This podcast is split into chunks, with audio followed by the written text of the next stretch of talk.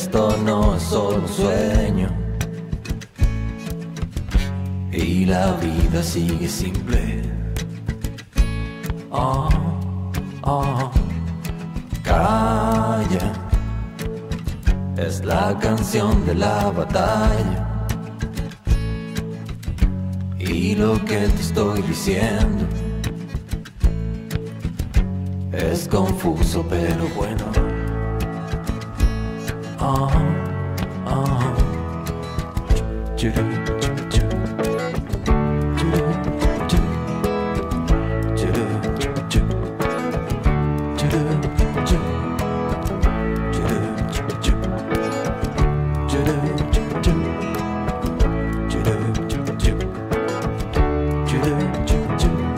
Estaban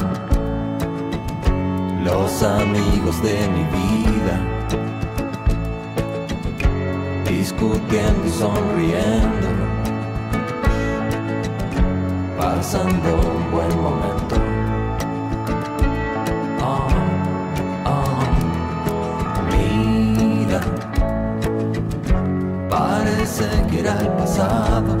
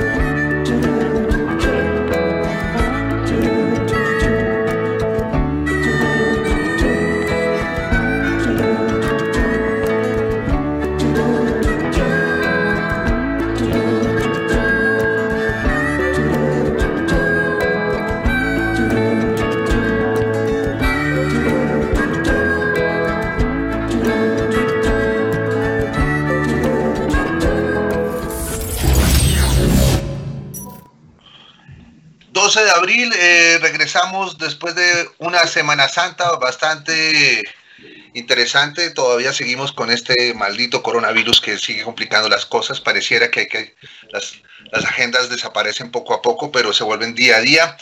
Pero estamos un lunes más, una noche, una noche de terapia para hablar un poco de música, de lo que está sucediendo en Latinoamérica. Estamos desde Ciudad de México, desde Oaxaca, desde Chile y desde la ciudad de Bogotá. Les damos las buenas noches. Salvador Toache, ¿estás por ahí? Desactiva el micrófono primero. Hay que desactivar el micrófono. Aquí andamos. Bueno, pues arrancamos con micrófono apagado. Eh, un saludo a todos los que nos están viendo y a todos los que nos van a ver en la semana. Y pues muy contento porque, bueno, todas las semanas muy contento porque siempre tenemos puros amigos para platicar y para ponernos al día, ¿no?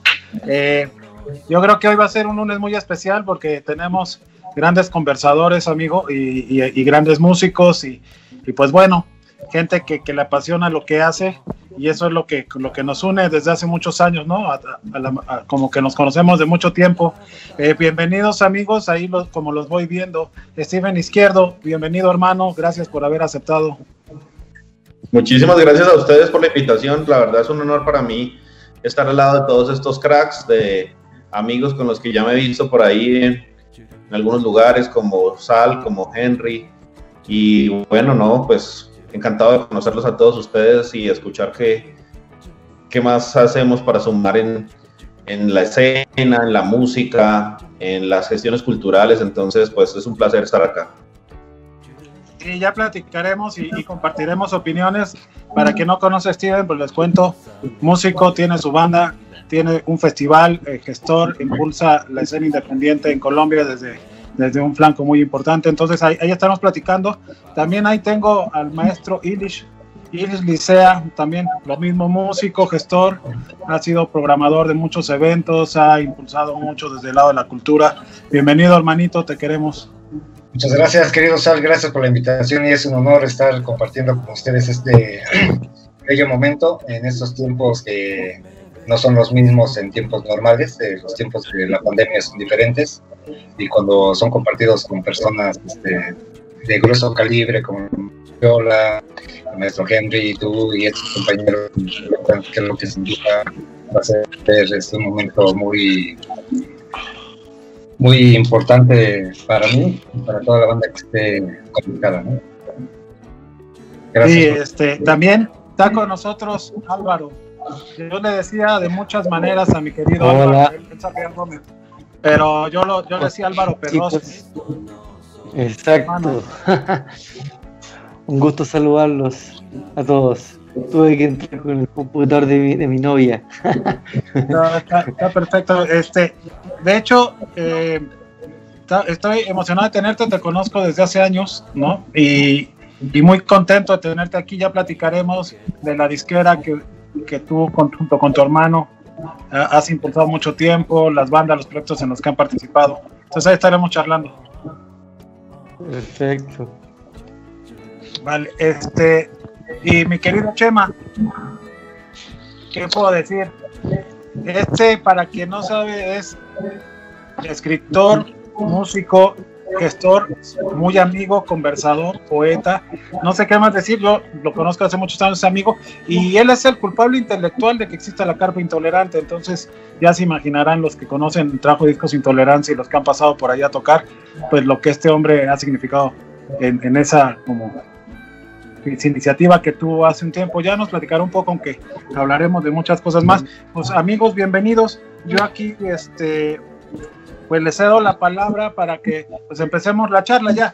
Digo, no sé si es redundante hablar del tema del COVID todo el tiempo cuando pues estaría bueno como imaginar también ¿O no, mi Chema? ¿Cómo nos imaginamos el mundo, no? Bueno, el, mundo, bueno, antes que nada, también para unirme a los saludos, un gusto verte, Sal, un gusto regresar a la zona de intolerancia, porque siempre la consideré en muchos sentidos mi casa, hay muchas cosas que me unen con intolerancia históricamente.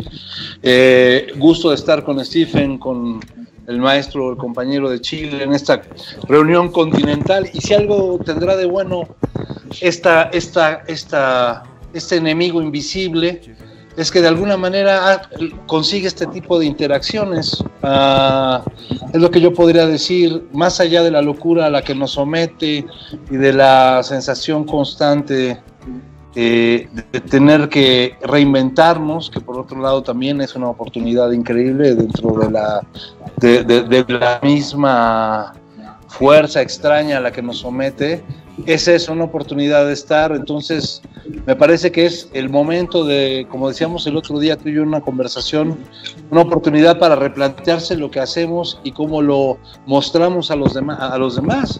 Es una oportunidad para hablar con mayor amplitud, para encontrarnos, para utilizar las herramientas y los medios como este, las plataformas, y empezar a amplificar el discurso que hemos cada quien trabajado desde nuestra trinchera. Así que COVID, eh, amigo, enemigo, eh, oportunidad, desasosiego. Así comenzaría yo. Claro, y de hecho, bueno, por la emoción de tenerlos aquí enfrente y presentarlos y de repente el ansia, uno pues no es, no es un conductor oficial, no estudiamos para esto, pero lo hacemos así. Les queremos decir que la canción con la que abrimos es una canción justamente de Perroski, una canción que estrenaron en enero del año pasado, justo antes de la pandemia, y que yo la escuché recientemente, me pareció una maravilla. Y, y pues bueno, les queríamos comentar porque aquí también está. ¿De dónde son, Sal? Eh, claro, es el proyecto musical de, Álvaro, de Santiago. Y, pues una banda con un montón de discos y, ahora cómo, cómo se imaginan ustedes, en dónde viene, cómo, cómo creen que debe ser el aporte creativo en, estos tiempos, ¿no? Para los músicos. Uf, eh, queda que es una misión bastante difícil, eh, pero como, como decía ahí el amigo ahí, eh, donde hay eh, problemas, yo creo que hay una oportunidad, ¿no? De, de poder conectarse y poder llegar a, distintos flancos. Yo creo que ahora hoy en día el mundo digital nos permite llegar a romper muchas más barreras. Y nada, yo creo que el gran desafío que queda es cómo poder eh, tratar de transformar todo lo que ha sido el mundo digital a una experiencia un poco más allá que simples streamings o conciertos digitales.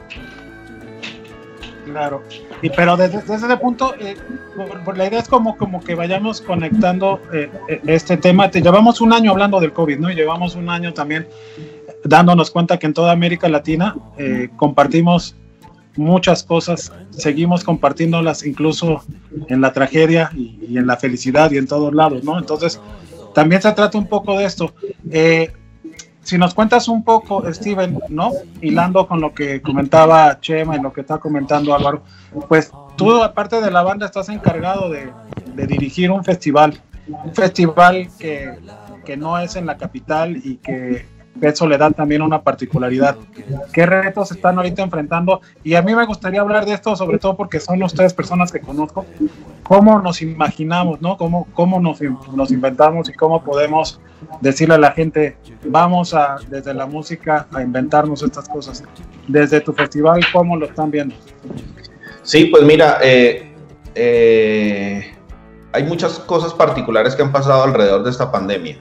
Y, para mí en especial, cuando nosotros arrancamos con el Valle del Rock Fest, eh, arrancamos con una edición, pues digámoslo, clásica, una tarima en, la ciudad donde nacimos, que se llama Sogamoso, es una de las tres ciudades importantes del departamento de Boyacá. Y yo quería pues dejar, sembrar huella junto con mi equipo eh, en nuestra propia ciudad. O sea, nos arriesgamos para llevarle a la gente la posibilidad de conocer otros artistas y otra, otros, otras formas musicales distintas a las que los medios de comunicación nos obligan a ver todo el tiempo. pues realmente esa es como la gran apuesta del Valle del Rock, es, es poderle dar a la gente... Dime. ¿Qué te motiva, Stephen, para, para, para hacer ese un paso? Porque es, es, el paso que empieza a dar la ciudad, porque no solamente un gestor cultural, sino que empieza, empieza a enmarcar la ciudad dentro, dentro de una misma escena y, y ves que empiezas a crecer y que tienes una plaza más y que puedes que, que, tu camioneta ahora ya no va a parar solamente en una ciudad, sino que va a parar en dos o tres más ciudades de un departamento. ¿Qué te motiva? Pues mira, me motiva realmente la música. O sea, nosotros somos músicos por... Eh, pues porque ese es el oficio de, mi viejo en la casa, él es profesor de música, así nos crió y así nos sacó adelante, y pues entonces verlo a él en el oficio de enseñar música y de, y de hacer gestión cultural, porque además hace un concurso para niños pues de escasos recursos que se llama el concurso de la canción por la paz hace 25 años, como que tú sientes que ese es tu legado, que eso es lo que tú viste y que, y que si tú no sigues jalando el barco desde lo tuyo y desde lo que tú entiendes y comprendes, pues como que, como que nada tiene sentido. Es difícil ponerse en la vida a hacer otra cosa cuando tienes, digamos que, un camino como tan, tan bien marcado. Y nosotros, pues somos tres hermanos que tenemos una banda que se llama Izquierdo, entonces también cuando enfrentamos la realidad de tener una banda de rock y de querer llegar a espacios importantes, y no importantes, cuando digo importantes me refiero a todos, porque tú siempre quieres llevar lo que haces a que lo vea cualquier persona para que, para que sepan, digamos, eh, y puedan conocer el, producto que construiste con tanto esfuerzo. Al ver que cada vez somos más artistas, más bandas y quizás, o desde mi perspectiva, menos, menos festivales y menos espacios y menos venues, entonces nosotros eh, sentimos la necesidad de construir ese propio espacio en nuestra ciudad para la gente, para los artistas, para, para brindarle también, para extenderle una mano amiga como a todas las bandas, a los gestores, a los managers, a, de que en nuestra ciudad pues encuentren también un campo, un espacio digno, bien dotado técnicamente, eh, y lo vamos a consolidar con toda, o sea, Sogamoso tiene que ser un referente eh, como ciudad para los festivales en Colombia y para allá lo estamos apuntando. Sí, está increíble y eso es que eso me, pone a pensar, los veo a los cuatro invitados y todos músicos, este, y, y, me pregunto, por ejemplo, Ilish, ¿qué es lo que pasa que en América Latina, no sé si en otras partes, pero lo que conocemos más es América Latina, los músicos terminan también metiéndose o en festivales o en programación o diseñando proyectos de música o proyectos eh, de espectáculos o en fin, como Chema es diseñador también de, de cosas, ¿no? Y, y, sobre todo, o, te metes de una disquera, ¿de dónde viene? O sea, sabemos que hay un punto en común, pero, pero ¿crees que ahora ya es necesario que, que la mayoría de los músicos le entre a ese tipo de cosas y más como está la situación? Yo considero que, que sí, que siempre ha sido necesario en algún punto de la carrera del músico para que conozca amplios, bueno, ambos lados, que finalmente se derivan en muchos ángulos, ¿no? Eh, por ejemplo, mi experiencia personal fue de que, pues yo tenía, pues bueno, yo vendía dulces en la UAM Xochimilco, y ahí sustentaba yo pues, mis gastos, pues para mi banda, ¿no? Entonces llegó un momento que me invitó a trabajar en la Secretaría de Cultura, tuve que dejar los dulces para la Secretaría, pero de ahí yo aprendí a hacer la producción y la programación por cuestiones de, ya que tenía que tener un trabajo y toda esa estructura que me ha dado la Secretaría, pues realmente la fui aplicando para mi banda, ¿no? Me fui este, relacionando con personas, porque, bueno, de esta parte de la Secretaría de Cultura hablo de la FILIP, me fui relacionando con el medio literario, este, músicos, digamos, ampliamente de todos los campos, tanto grupos infantiles, juveniles, clásicos, entre ese trabajo pues tuve la oportunidad y el acercamiento de conocer, por ejemplo, ese trabajo, por ejemplo, a, Chema, ¿no? A Reola, a él, y a Alonso, que fuimos a Costa Rica, este, a Maduro Carballo. claro. Eh, toda esa parte a mí me ha permitido llevarlo a mi banda, que creo que no está difícil. Simplemente ser como muy atento, muy enfocado, incluso hasta la parte Godín, de manejar una paquetería Office, pues sabes ya de cómo manejar eh, tu información que tienes que brindar a los empresarios, ¿no? Pues cuando te piden un préstamo, pues bien redactado, eh, pues meterle números a la cuestión, manejar Excel, o sea, toda esa parte de la estructura que ha brindado la Secretaría, yo creo que, que ha sido muy este, benéfico para la banda, para mí en lo personal también. Eh, pues yo lo comparto, ¿no? Yo lo comparto y hay personas que también entiendo que dicen, pues yo no le entro a esta parte de festivales, diseñar, y pues, quizás tienen otras habilidades, ¿no? Que finalmente los ingenieros lo ven, y, pero yo creo que sí es importante sumar para que se tenga un amplio panorama de lo que es el contexto, ¿no? Y valorar cuando alguien te hace una invitación, llámese a un antro de 100 personas hasta un festival, porque sabes que hay un trabajo, no solamente de producción, sino de creación y de inversión, de, de todo. Entonces es cuando eh, aprecias más eh, el momento en que te invitan y estás participando en esos eventos desde el antro hasta el festival, ¿no? Sí, pues no sé, es que ahí ya queda como abierto como un tema que me parece muy importante. No sé, este, digo, cuando quiera cada uno tomar la palabra o, lo que sea, pues está abierto. Eh, si no, yo, yo podría seguir. Eh, ahorita mi Chema, por ejemplo, tú haces un montón de cosas. Cuando hablaba yo contigo para invitarte, decía, pero dime cómo te presentamos, güey, porque, ¿no? y que bueno, Bueno, yo creo que exactamente como que me como me presentaste, siempre está esa, esa, esa broma que, que nos hacemos y que me hacen eh, decía Chavarro que vendía de pronto hasta piñas en domingo, ¿no? Independientemente de todas mis actividades. Pero tiene que ver mucho con lo que ha dicho el compañero Stephen y también Illich, con quien he trabajado, que es como una, una pulsión que va más allá del de el hecho escénico, de la parte como, en mi caso, como baterista, de, diversos grupos. La sensación... Pero para quien no lo sepa, cuéntanos con qué bandas has tocado también, para ir entrando también más en manzanitas y todo, ¿no? Bueno, pues ahí va, yo, empecé en, bandas, eh, eh, en una banda experimental con mi hermano Alonso Arriola, bajista, y empezamos una, una carrera haciendo música juntos. Luego yo entré a La Barranca, que es una banda de Ciudad de México, con una trayectoria importante, a la cual también luego se sumó mi hermano. Ahí estábamos Alejandro Taola, eh, José Manuel Aguilera, que es el líder del grupo, eh, su servidor, y estuvimos en un periodo eh, muy interesante haciendo discos durante ocho años con José Manuel en La Barranca, una experiencia que definitivamente pues proyectó muchas cosas en nosotros, me refiero a quienes estábamos en ese momento acompañándolo, y a partir de ahí surgieron proyectos aparte, el de mi hermano, un quinteto tremendo de música más orientada hacia lo instrumental experimental, donde estaba Jerry, nuestro querido Jerry Rosado en la guitarra, Daniel Slot. Fundador de Intolerancia, ¿no? Fundador de Intolerancia en la guitarra, en la otra guitarra Alejandro Taola, eh, que es de Santa eh, guitarrista extraordinario de, nuestra escena en México, desde Santa Sabina, pasando por La Cuca, por La Barranca y por muchísimas.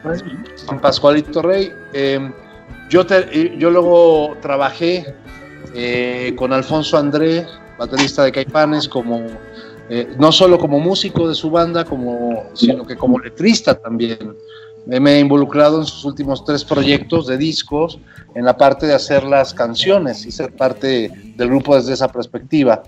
Eh, al mismo tiempo con Monocordio, con Fernando Rivera Calderón, también otro proyecto eh, importante de la Ciudad de México, que ha tenido muchas mutaciones. El centro es Fernando Rivera, pero nos invitó en algún momento también a mi hermano y a mí a como mi hermano y yo hemos pasado por muchas bandas también afortunadamente juntos y disfrutando de esa, de esa posibilidad. Y en algún es otro como la base rítmica del rock mexicano, ¿no? Pues por ahí dicen eso, pero también este hemos generado ahí muchas emociones en diferentes bandas y hemos creo que lo más importante es que hemos dejado discos grabados que dan cuenta de ese de ese paso por, esas bandas y esas voces y esas músicas. Al mismo tiempo también con, con, San Pascualito, que era una banda de la cual yo he tenido la fortuna de tocar con bandas y con gente que de las cuales soy fan. Es el caso de San Pascualito, cuando de repente se va a Luca Ortega y hay el circuito indio, y hay un año, una gira más o menos de un año, donde nos encontramos en Colombia justamente tocando. Eh, por allá estuvimos contigo, mi querido Sal, creo que también con Henry, por supuesto.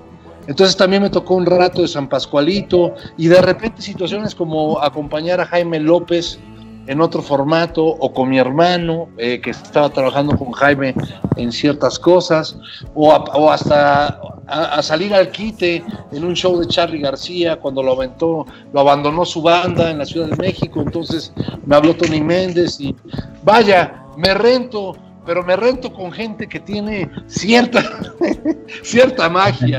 Entonces no le puedo, este, no puedo quejar.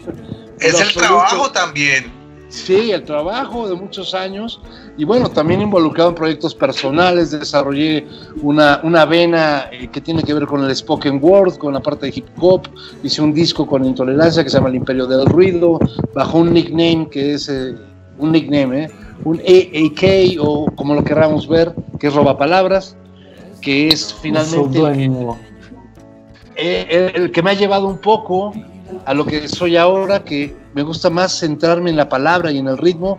Este es, eh, le, le, comentaba Sal, acaba de salir ya Hielo, en versión física, que es un poema que intervinieron musicalmente algunos amigos y que está escrito con una intención rítmica total, ¿no? Entonces, bueno, dentro de todo ese resumen que me, que me, que me dice Sal, están todas esas bandas, están todas esas eh, experiencias, la propia banda de Alejandro Taola en Fractales, la banda que usamos también para todas esas giras de musicalización de películas, El hombre de la cámara, una, una, experiencia muy linda alrededor también de esta película, de esta película de cine alemana que inaugura un nuevo discurso cinematográfico. Entonces, digamos que lo que me gusta es eso, la aventura, la diversificación, y eso mismo te va sacando del escenario, te va llevando a otras posibilidades, como de repente trabajar en el Vive Latino, como decía él, un poco para conocer los entretelones de cómo funcionan las cosas desde otras perspectivas. Y justo ahí que puedo encontrar un punto de encuentro es donde intolerancia, donde surge esa trama de una carpa, de un espacio para que las músicas que no tenían como necesariamente entrada en, la eh, anatomía del festival tuvieran ese espacio que afortunadamente recordábamos, Sal y yo, ahora cumple, ¿no? Eh, ya más de... ¿Qué, lo, iniciamos ya, ya estamos en esas porque iniciamos en el 2009, ¿no? E, esa, la carpa. Ya, ya cumplió 11 ediciones, la última, en el 20 fueron 11. Exacto. Entonces, digo, para no tomar demasiado la palabra, diría que está esa experiencia musical. Intolerancia representa para mí, es mi casa en muchos sentidos, también creativos y como de oportunidades de expansión y de, y de, y de relación con los músicos que me interesaban de la escena mexicana. Y al mismo tiempo, eh, de ahí surgen otros proyectos como Rock and Libros. Comienzo yo con mi propia productora que ahora se llama Pluma Negra, donde llevo la literatura a la escena de diferentes maneras. Y me gustaría eh, decir esto para entrar también en materia y seguir pasando la pelota. Es decir, ¿cómo, cómo trabajo ahora todo eso que no hay, al parecer, espacio o estamos en, en un encierro? Pensando evidentemente en todo, lo, todo lo que hemos hecho, en los streamings, en, los, en, estas pruebas virtuales, digitales, aparentemente lejanas, para acercarnos y mantenernos vigentes. Creo que todas estas alturas del partido ya sacamos la cuenta de qué funciona o qué no funciona, o nos hemos dado cuenta de que va a permanecer como algún asunto eh, colateral, caso concreto los streamings. En todo caso, lo que me está interesando ahora a mí es cómo otorgarle a un streaming un cierto discurso a partir de mi experiencia, unos, una serie de, de, posibilidades que irán discursivamente más allá del mero hecho escénico o musical y creo que por ahí en esa simbiosis y en esas relaciones de disciplinas con el cine, con lo que se puede ver, empezaremos a encontrar también posibilidades. Y desde luego la calle. La calle nos está esperando y se está empezando a abrir ya no mi cabeza ya no piensa en venues, en grandes teatros por lo pronto, pero sí en la oportunidad de la calle y de tomarla desde distintas formas, de codificarla de nuevo, apropiarnos de ella a través de códigos y a través de algoritmos que se expresan en un póster, en una esquina. Calle caliente, papá. Calle caliente. Calle caliente. Regresa a la calle. la calle caliente, parce si están de acuerdo en eso, es mi percepción. Yo creo que la calle va a regresar y que necesariamente esta, este aparente chingadazo que nos puso la vida es simplemente una puerta, una ventana una vez que te has levantado. Me callo porque sigo. No, ahorita seguimos platicando. ¿Qué te parece? tenemos una recomendación, porque también tenemos que poner música para que sí. mientras está la música sigamos pensando y volvemos con este tema de la calle para, para para hablar los demás sí que si, están de acuerdo, pero tenemos una recomendación, ¿no, mi Henry? Eh, Álvaro, sí, ¿cómo estás? Álvaro, tú nos recomiendas algo. Álvaro, quítale el eh, volumen. ¿cómo? Ahí sí, chicos. Eh, sí, Sal me pidió una recomendación. Eh, es un chico muy nuevo, muy nuevito, aquí de, Rancagua, de, cerca de, de Santiago. se llama Juan y Mustard hace algo ahí un poco como tipo de, indie rock, folk, está, muy interesante lo que hace él. Eh, lo editamos recientemente con la plataforma que, creamos hace poco, que se llama Hotel Records, eh, que es una plataforma que, desarrollamos con gente de España. Nosotros, bueno, ahora hace poquito en México estamos trabajando con, con unos amigos de un festival pequeñito que se llama Monkey Bee, no sé si lo sacan. Eh, con ellos que están en, México y, bueno, y esto es uno de los, lanzamientos que, tenemos con, con, Hotel Records. Ok, música, vamos a ver a Juani Mostard, Intolerancia Radio.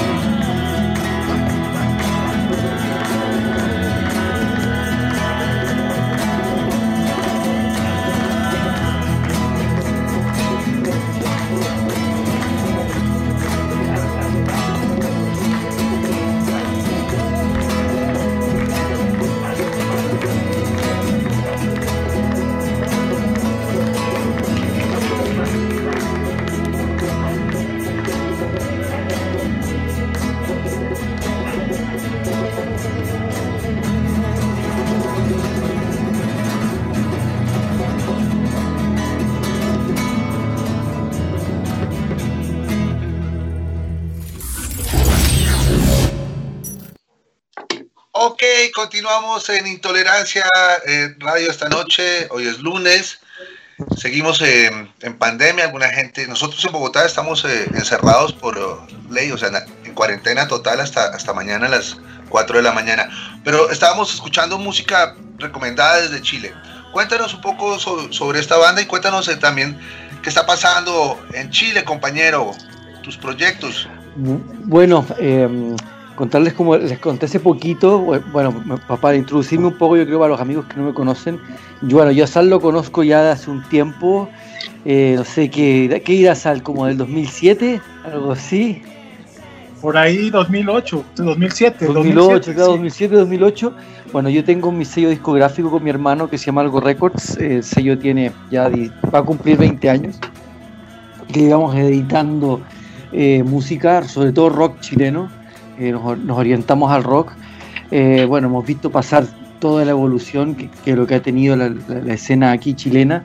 Eh, se diría que, que, a nosotros, bueno, con, con, toda esta situación hace un año, se puso un frenazo bien fuerte, ¿no? Yo creo que, que, Chile estaba teniendo una escena bastante potente en lo que todo lo que refería como a pop, a toda esta movida media indie, estaba creciendo mucho el desarrollo de toda una movida hip hop, eh, con el trap, eh, electrónica, estaba muy caliente todo aquí y digamos que hoy en día, en este minuto, hay un frenazo, ¿no? La, gente se ha dedicado mucho a, más que los shows, a sacar todo lo que tiene, lo que tenía guardado, por decirlo así, ha habido mucha remezcla, mucha eh, edición de, de la 2 b se sigue moviendo por ese lado, ¿no? Mucho streaming también eh, nada, y bueno, dentro de esa situación, nosotros con un grupo de gente, como les contaba recién, desarrollamos este nuevo, nueva plataforma que se llama Hotel Records, donde agarramos talentos nuevos iberoamericanos eh, a través de convocatorias o, búsqueda que hacemos por ahí exhaustiva en, SoundCloud, Bandcamp y todo, todo el mundo digital había por haber. Y ahí encontramos eh, a gente como, como Juani. Para nosotros interesante. Oye, una pregunta, ¿cómo, que esto, que eso lo preguntamos a todo el mundo, ¿cómo se acerca, por ejemplo, una banda de Oaxaca y dice, quiero que escuchen mi música en, una plataforma como Hotel Records o cómo le hace una banda para interesarle a algo Records, ¿no? Que por cierto, en paréntesis, eh, para quien no conoce, sería describirles algo Records como una casa increíble de rock. la verdad es que tendrían que conocerla yo para quien vaya a Santiago digo que ellos deberían cobrar la entrada a esa casa como un museo. Está increíble, ¿no? Este, ahí después que nos regale unas fotos en el Facebook y este y bueno hacer un paréntesis porque realmente sí es una casa de rock, ¿no?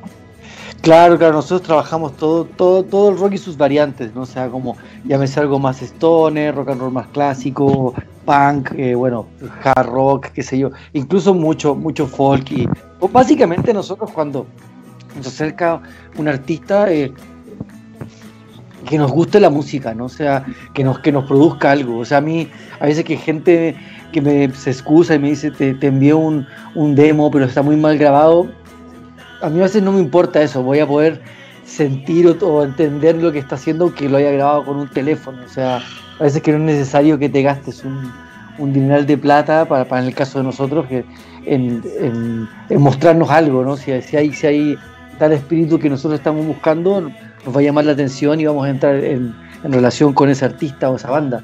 Siempre lo hemos hecho así y así hemos generado lazos con gente de Brasil, Colombia, eh, Argentina, un montón de hermanos que tenemos por ahí dando vueltas. Pues ahí está el tablero, mira, ahí están las tareas, todo lo que hay que hacer, todo lo que le hace falta. De hecho, de hecho, fíjate, ahorita mientras los escuchaba estaba viendo eh, qué tienen en común los cuatro y lo primero que digo es los cuatro tocan rock, no, no, no tocan como fusiones latinas. Los cuatro tocan con sus hermanos. pero me voy dando cuenta ahorita como que tampoco es que estaba tan pensado, pero además de que he pensado porque tú con Perroski el proyecto es un dueto, ¿no?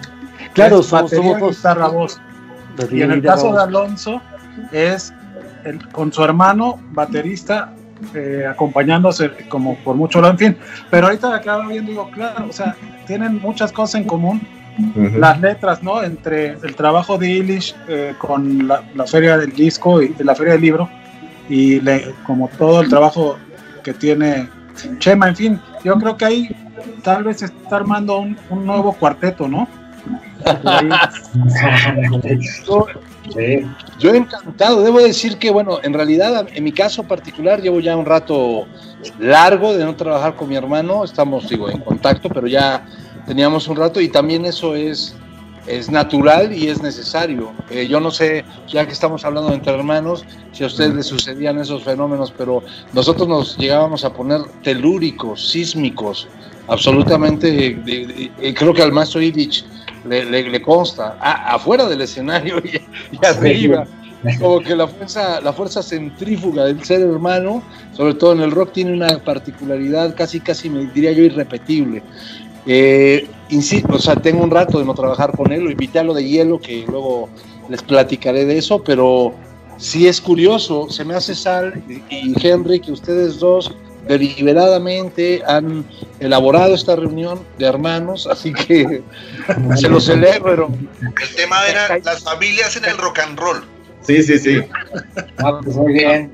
Habría que escribir mucho sobre eso. No, eh, eh, por ejemplo, imagínate mis hermanos, pues eh, en la música todo el tiempo, igual que yo, y, y tocábamos los tres en bandas diferentes.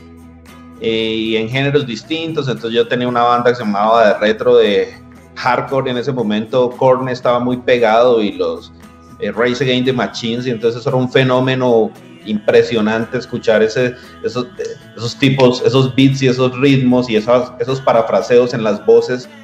Y un día como que... como que nos sacaron de todas las bandas porque la cosa entre amigos es muy loca, o sea, esas bandas en esos momentos era realmente no son los proyectos que son ahora. Igual me lo disfruté mucho y les tengo mucho cariño, pero nos la pasábamos borrachos y, y era más una cosa, o sea, no sé, de repente las referencias de, los, de, las bandas de los 80s y los 90s, donde todo era eh, eh, droga, sexo y rock and roll, pues como que inicialmente parecía un referente, o sea, como que uno creía que esa era la película de estar en eso nos sacaron de todas las bandas y nos quedamos solos y un día nos estábamos mirando en la casa para un diciembre, un 31. Estábamos ya como, como medio en el retiro. Y entonces estábamos ahí tomándonos un trago y como aburridos porque ya no tocábamos y me entiendes, lo importante que es la música para uno. Y me dice Ed, que es el vocalista, nosotros somos tres hermanos, Roger en el bajo, Ed es el vocalista, yo soy el guitarrista líder y lavo, plancho, hago de manager, eh, todo lo que toque hacer porque por, por, los proyectos uno se pone la camiseta todo el tiempo, la tiene puesta. Igual ellos y Ed me dice, hey, ¿y el, ¿y el, rock qué? Todos rockeando con bandas diferentes y nunca vamos a tocar los tres o qué? Y oye, sí, ¿no? Está como muy, como que, como que sentimos el llamado, como que ya estamos muy desparchados, como decimos aquí en Colombia, como que ya estamos muy desparchados aquí, hagámosle. Y nace izquierdo así, o sea, nace y el, la sensación que yo tuve de tocar con mis hermanos es una sensación bastante especial. O sea, uno puede discutir mil cosas con ellos. Yo creo que ustedes lo saben de primera mano. Pero, pero el lazo que tienes de sangre con ellos, como que te permite seguir adelante, como que, como que hay una vaina ahí que, que, que me genera más unión y más lazo que, que, pues, que quizás otros proyectos en los que estuve. Y ahí estamos, y estamos remando, y como decimos aquí en Colombia, la pedaleamos duro para, para seguir adelante, porque sabemos que esta es una carrera para toda la vida y de largo aliento, entonces para mí la sensación es bien, bien especial y es gratificante también ver, por ejemplo, cómo tus viejos llegan a un concierto a verte. Eh, cuando, por ejemplo, mi papá lo que enseña es música colombiana, bambuco, torbellino, guabina, los, los ritmos de, de mi región. Y pues cuando van a verte rockear, como que, como que se lo, se lo, y los ves felices, es una cosa increíble, o sea, uno no puede creer, yo nunca me imaginé ver a mi papá y a mi mamá yéndonos a perseguir un concierto ya, ya más centraditos en años para, para podérselo disfrutar, entonces eh, el tema familiar es, tiene una solidez bien chévere y tiene, tiene, tiene un corazón ahí en la mitad que es, que es poderoso. el rock de la familia. Terminamos haciendo rock para la familia, pero mira, ya está la familia conectada. Saludos a la gente que se conecta en este momento, como siempre, a Igle Clandestino, a Chris Bernal, qué gran programa, Alberto Cabrera, qué, eh, qué, material se encuentra aquí, Ilis ya está hablando por el, por el chat, a Gabriel Lopera, eh, también, Gustavo, Gustavo que se nos va a casar, Gustavito, saludo grande, que viva el amor, Max Potenza, a Nariana, como siempre, buenas noches, ¿cómo estás? Eh, Cristina, eh, Cristian Camilo Garzón, Diana Rodríguez, a Roger Izquierdo, mira, la familia. Adrián, el maestro Adrián, también un saludo, un, gran saludo. Edwin Benavides, Cristian Carrasco, a Juan, Juan Ortega, maestro, Diego Delgado, y a todos los que están ahí conectados y pues que empiezan a hablar también, empiezan a hacer su propio programa. Ahí te llama Leo Jaramillo. ¿Quién? Ahí te manda saludos Leo Jaramillo. ¿A mí?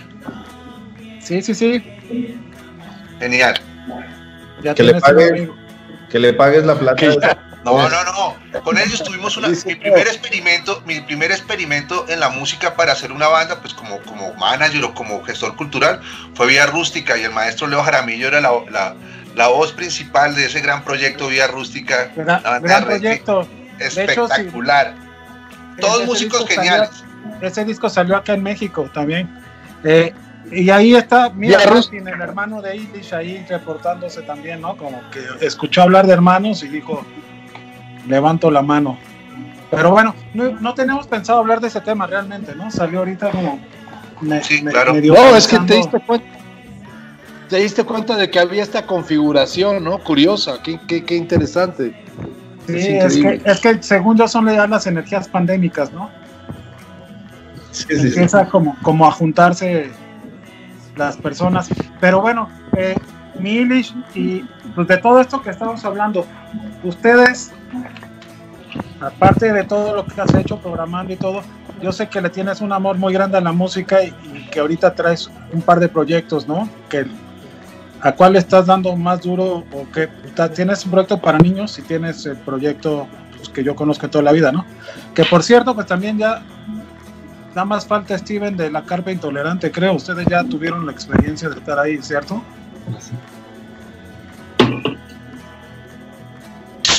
Juan la rodillona ya estuvo. Tu tema ya estuviste varias veces. Sí. Cuando me digan hago mi maleta. un poco de lo que mencionas, eh, eh, aunado a lo que dice Arriola, aquí el buen Chema es que nuestra última presentación como Rodillena, digamos, antes del tema pandemia, eh, en el Centro Cultural de España presentamos un EP y ahí este, fue un compa también del medio que se llama Ramón Nagogo, que es vocalista de una banda de acá de México que se llama Yucatán Nagogo. Muy buena banda, sí. Eh, me propuso hacer un proyecto de hip hop para niños y este, pues, me pareció muy interesante este, mi hermano el Serge, eh, un poco como lo que decía yo tengo dos hermanos que están en la banda, que es el Serge, el guitarrista. El Serge tuvo que ir a Alemania porque, bueno, ya se cambió allá para vivir. Y pues sí, digamos como que liberó tensión, pero también se ha visto como que ese hueco y ahorita ya está, digamos, en la banda, una bajista que es hermana del baterista, ¿no? Pero bueno, entonces el tema... Los hermanos también, te digo. Es el futuro de la música, ¿no? Sí. Entonces, de una u otra manera, eh, las manecillas del reloj siguieron avanzando y cuando llega el tema pandemia, comenzamos a darle más fuerza a este proyecto que se llama Los Simios, que es un grupo de hip hop, este, en el cual se fomenta la literatura, eh, porque las letras están basadas en, libros de literatura infantil y juvenil, eh, clásicos como, como Sawyer, eh, bueno, son varios, este, varias letras que están eh, típicas, largas. Esas letras están incluidas en estos libros. Obviamente la música, gran parte de la música la hace mi hermano Serge, todo es vía también este, por medio de la tecnología en computadoras, enviar y recibir archivos. Y curiosamente, eh, con este proyecto nos ha ido muy bien y he estado trabajando más en este proyecto de hip hop para niños que se llama Los Simios, que varias instituciones de cultura eh, nos han contratado, ¿no? Eh, como la Universidad de Nuevo León, Politécnico, el Cultural España, hace poco en Toluca, pues hay varias propuestas que también para niños. Y lo interesante de eso es que luego hay ciertas editoriales que nos piden canciones, en especial de un libro que vayan a sacar, ¿no? Entonces, para el poli hicimos una, una letra de canciones profeso para poder presentar y hablar del poli. Y yo por parte de, de, los tiempos pandémicos es que estos tiempos pertenecen sin duda a los medios de comunicación, a los medios de comunicación porque ya todo chats, eh, una prueba de eso es que estamos aquí y entonces pues yo dije, bueno, pues hay que adaptarse, adaptarse a este cambio en el cual lo que viene predominando son todos los contenidos transmedia, ¿no? Que pues es pues radio, de internet, eh, impresos, digitales, entonces es cómo llevar eh, la música en esos tiempos a esta nueva etapa, ¿no? Ciertamente a lo mejor, eh, pues como es un contenido para niños y es un, sector muy importante y muy sensible dentro de, la población en general del mundo, pues eh, yo creo que mucho de esa parte de los contenidos que nosotros estamos trabajando, que esa parte de fomentar la literatura, pues es algo que va unado con la música y a las editoriales y todas estas partes es interesante.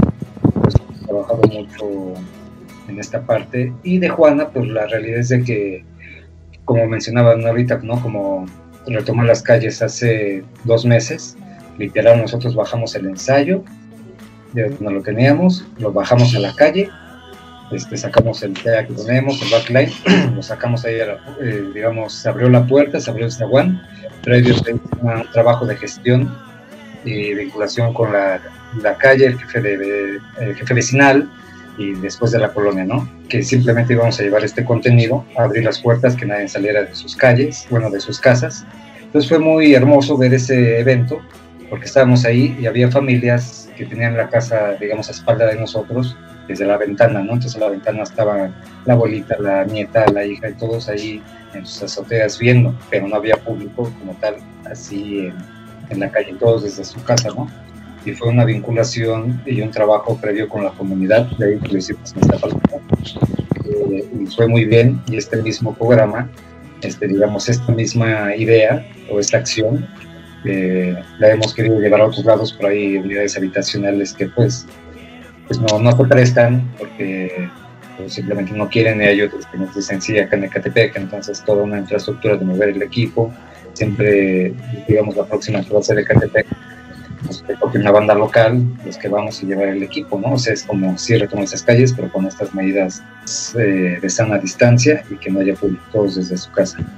Eh, nos hemos ido adaptando a los medios, eh, como lo decía ahorita, esos medios valga la redundancia, transmedia, nos estamos acoplando, que igual dice, bueno, lo musical, pues bueno, va a estar ahí por parte de, de streaming y este, de temas, pero pues también yo creo que pueden ser historias este, como Chema, que es un escritor y con ese nuevo proyecto que trae, pues, sin duda, creo que va a ser este un quitazo, ¿no? porque precisamente hay que llevar todo esto hacia la nueva temporalidad.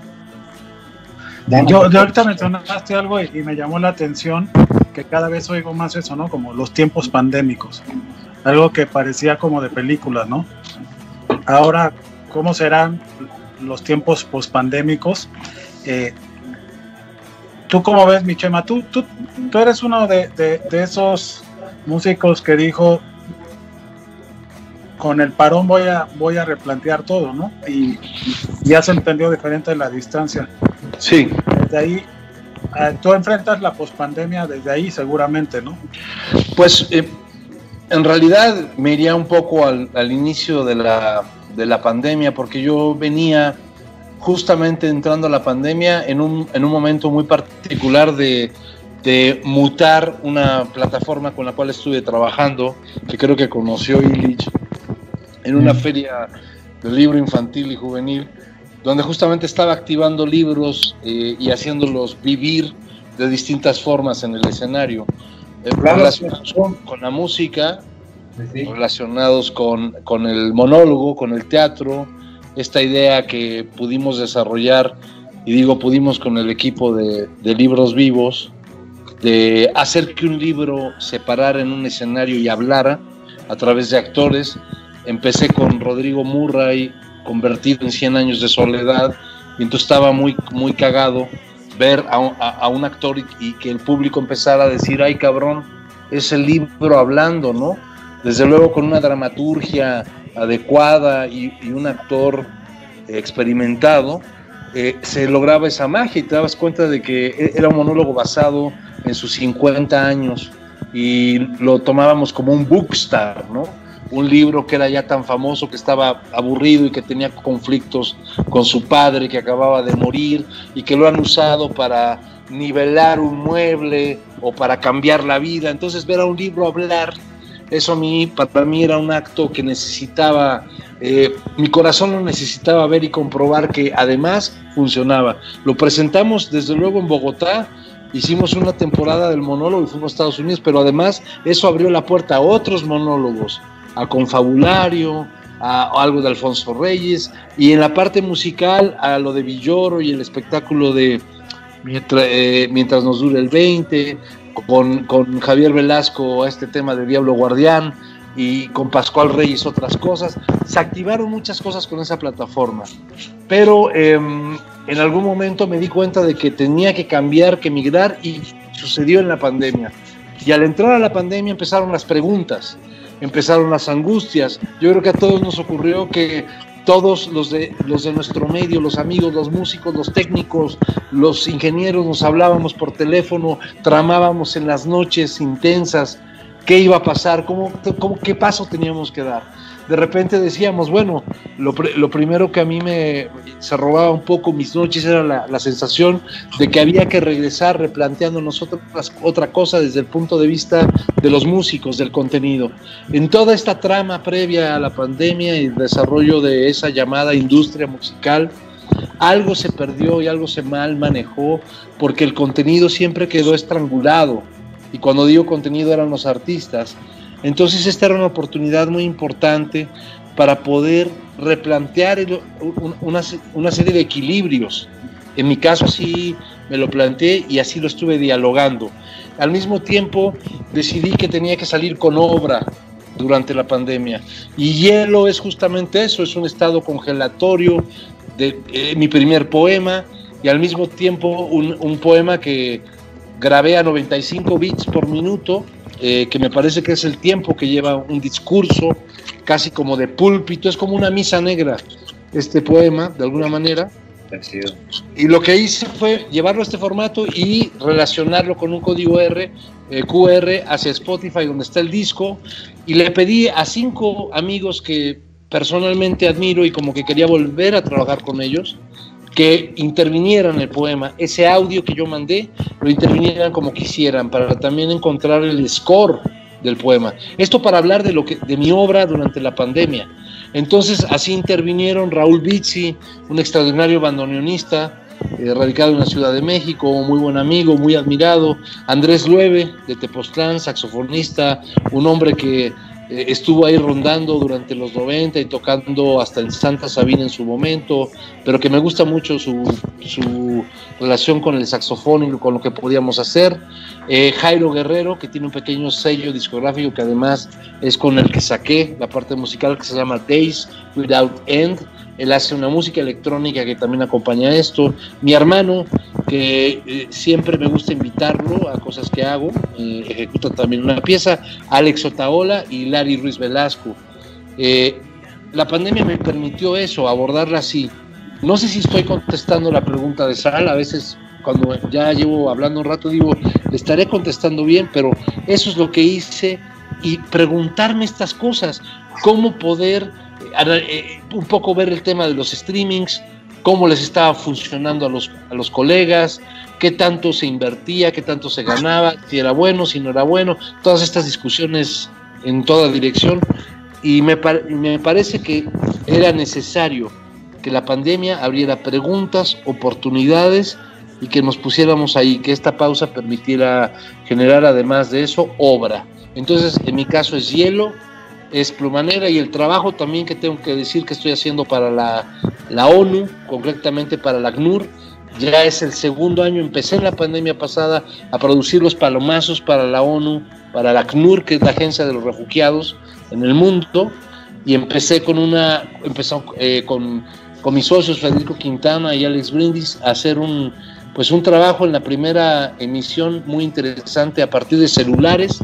No teníamos opciones y así fue como hicimos eh, triadas de palomazo, por ejemplo, Doctor Chenka, este, la Marisol y Sergio Arau, y en otro capítulo este, André Echeverry, Juan Villoro palabreando y eh, eh, Lila Downs aquí de Oaxaca, y en otro episodio Alfonso André con Denis Gutiérrez de Hello Seahorse y Mariana Viejo. Entonces, este, realmente esa parte ha sido interesante. También pasar a otra oficina de, de, la misma ONU que es Spotlight en, en relación al feminicidio donde hicimos el mismo equipo de trabajo una pieza orientada al hip hop, donde eh, Shimbo, esta artista mexicana hip hopera, que supongo conocen eh, muchos de ustedes, eh, también con ella pude prefigurar un, un, una, una, lista de artistas nuevas, Oveja Negra, de aquí de Oaxaca, Mare, Advertencia Lírica,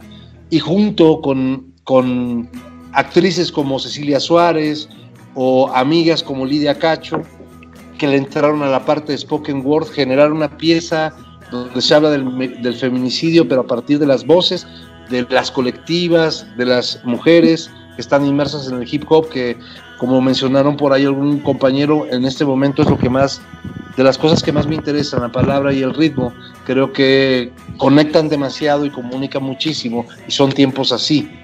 Entonces yo me tomé así la, la pandemia, mi sal, eh, trabajar, producir, curiosamente, para, para, para, la ONU y estas agencias. La música, ahora, ahora voy con el segundo palomazo, estamos iniciando ese trabajo, vamos a hacer algo muy interesante porque es un trabajo más etnomusicólogo, eh, etnomusical.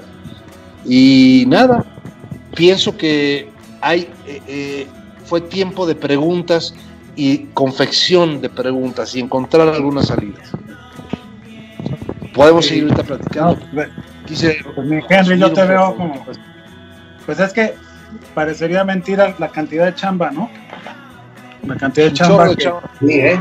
sí, sí. Porque, pues es eso, ¿no? Que, que, el músico, y lo hemos repetido muchas veces aquí, pues no solo el músico, sino el creativo está sacando la parte emocional de la humanidad, ¿no? Es, está entreteniendo, está acompañando, está siendo cómplice de soledades y cómplice de encierros y de, y de cuarentenas. Eh, entonces, los creativos están haciendo eso, creando, ¿no? Que, que, supongo que desde Chile tú lo ves muy claro. Yo, yo ubico también eh, a Perroski como una banda que nunca ha parado, ¿no? Ustedes no paran de sacar cosas. Recientemente acaban de sacar también canciones, ¿no? Claro, de, de, de hecho, tú, bueno, un poco a lo, a lo que decía aquí el compañero, fue un poco lo mismo, fue un momento en que, en que nosotros nos vimos como, ¿qué hacemos? Y fue como, tanto con el sello y con la banda, empezamos a, a re, reeditar material, sacar cosas que no habíamos terminado, no habíamos terminado. De hecho, mi hermano terminó un disco eh, eh, grabado en, en, pleno encierro, o sea, y lo grabó de todo tipo de formas, de, como de manera muy casera, a arrancarse estudios por ahí y, y poder finalmente en el año hacer mucho más de que quizás lo que pensamos que íbamos a hacer, tanto como sello y como, como banda en sí. Y yo creo que, que eso también es algo que, que, le ocurre a toda la gente que está relacionada con el arte. Es, como cuando estás en adversidad, ocurre esa cierta esa como luminosidad o esa, o esa, o esa gana como de, de, de compartir más o, o, de entregar más de ti. Es algo yo creo que, que, que le pasa al, al, al, ser humano, a la persona creativa. Y me he dado cuenta que es como algo que, que, hemos hablado recurrentemente, no solo con ustedes, sino con un montón de gente que está ligada a la, a la industria creativa, ocurrió eso, ¿no? Esas esa ganas de, de, de, quizás tratar de florecer más de lo, de lo que constantemente uno hacía, ¿no? Y, y si te das cuenta, final de año uno termina viendo lo que hizo el 2020 y dice, ¡fa madre! Hice más de lo que yo pensé que había hecho, o sea Claro. Es interesante, es interesante eso. Sí, tú contabas sí. todo lo que habías hecho y era, y era como decía, wow, o sea, fuiste encerrado tres años. Ahora, de hecho, tal vez una de las preguntas que, que, me vienen en la mente es si no lo que está pasando con la pandemia es que una, una cuestión de salud separó a la industria del arte de alguna manera. Como que por lo menos en la música, pues los músicos siguieron haciendo canciones increíbles, o sea, como que el arte no, no sufrió, ¿no? Sufre la economía y sufre la industria, ¿cierto? O algo así. Claro, su- sufre, sufre, sufre la economía del músico, el arte en sí no sufre, el arte está ahí, ¿no? Cada vez más fuerte. Pero sí, el músico sufre. Bueno, siempre ha sido así, ¿no? La, la, la, la, la- la vida de- del músico siempre ha sido dura, del artista en general. Pero bueno, por, por algo estamos ahí. Quizás es mucho más gratificante lo, lo- lo que te, te- te entrega hacia adentro. Hay quien dice que en la bonanza se va la inspiración, no sé si sea cierto, pero, pero por ahí estamos ahorita como en un experimento, ¿no? Interesantes Sí. planteamientos, doctor Salsi. Oigan, este, pues tenemos más recomendaciones para seguir cotorreando de esto, pero es necesario, pues si hablamos de música, escuchar música, ¿no? Desde su famoso, la familia izquierdo. La familia izquierda nos trae una recomendación para que sepamos qué es lo que hacen.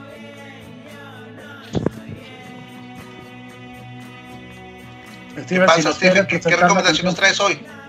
¿Cómo? Eh, eh, ¿qué, qué recomendación, qué canción nos vas a presentar el día de hoy? Cuéntanos. Ah, ok. Eh, les voy a presentar una canción que grabamos en la maravillosa y mítica ciudad de Villa de Leyva, cua- a la cual los invito a todos y espero que algún día todos la puedan conocer si no la conocen y si ya la conocen sé que no van a dejar de ir cada vez que tengan oportunidad. Es un video de una canción que se llama Magia Negra, la hicimos en los desiertos de Villa de Leyva. El video eh, es una canción muy linda que nos abrió muchas puertas en la radio en Colombia. eh, simplemente le, gustó a la gente que programa en, en Radioactiva, una emisora que, pues, que, que- es la que pone rock en Colombia junto a otras y- y, pues creo que Magia Negra es una canción muy especial y por eso la quiero presentar porque ha sido una buena carta de presentación para Izquierdo y yo le tengo con mucho cariño por lo que ha representado. Entonces, con ustedes Magia Negra. Ok, Magia Negra, desde Boyacá, izquierdo. Intolerancia Radio, ya volvamos.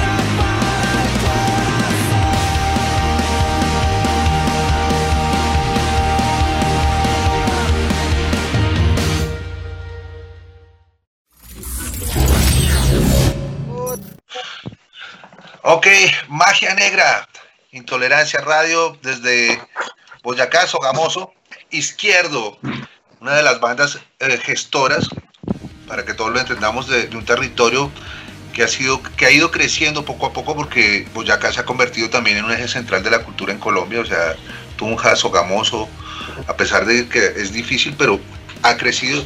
Y pues estos espacios y esto que genera izquierdo a mí personalmente me parece fabuloso porque vivo en Colombia nos permite llegar un poco cada vez más lejos nosotros, nosotros hemos llegado hasta Chiscas o sea, sí, sí, sí. Boyacá, imagínate eso y, y, y, la gente no sabe la hazaña que es llegar a muchos lugares de Boyacá. Boyacá es un departamento supremamente mágico, pero con creo que ya que tocas este tema, eso es lo que nos permite a nosotros como querer, eh, en el buen sentido de la palabra, como proponer varias plataformas para que la gente en Boyacá desarrolle, desarrolle el arte, y desarrolle la música y la música emergente tiene que encontrar los espacios.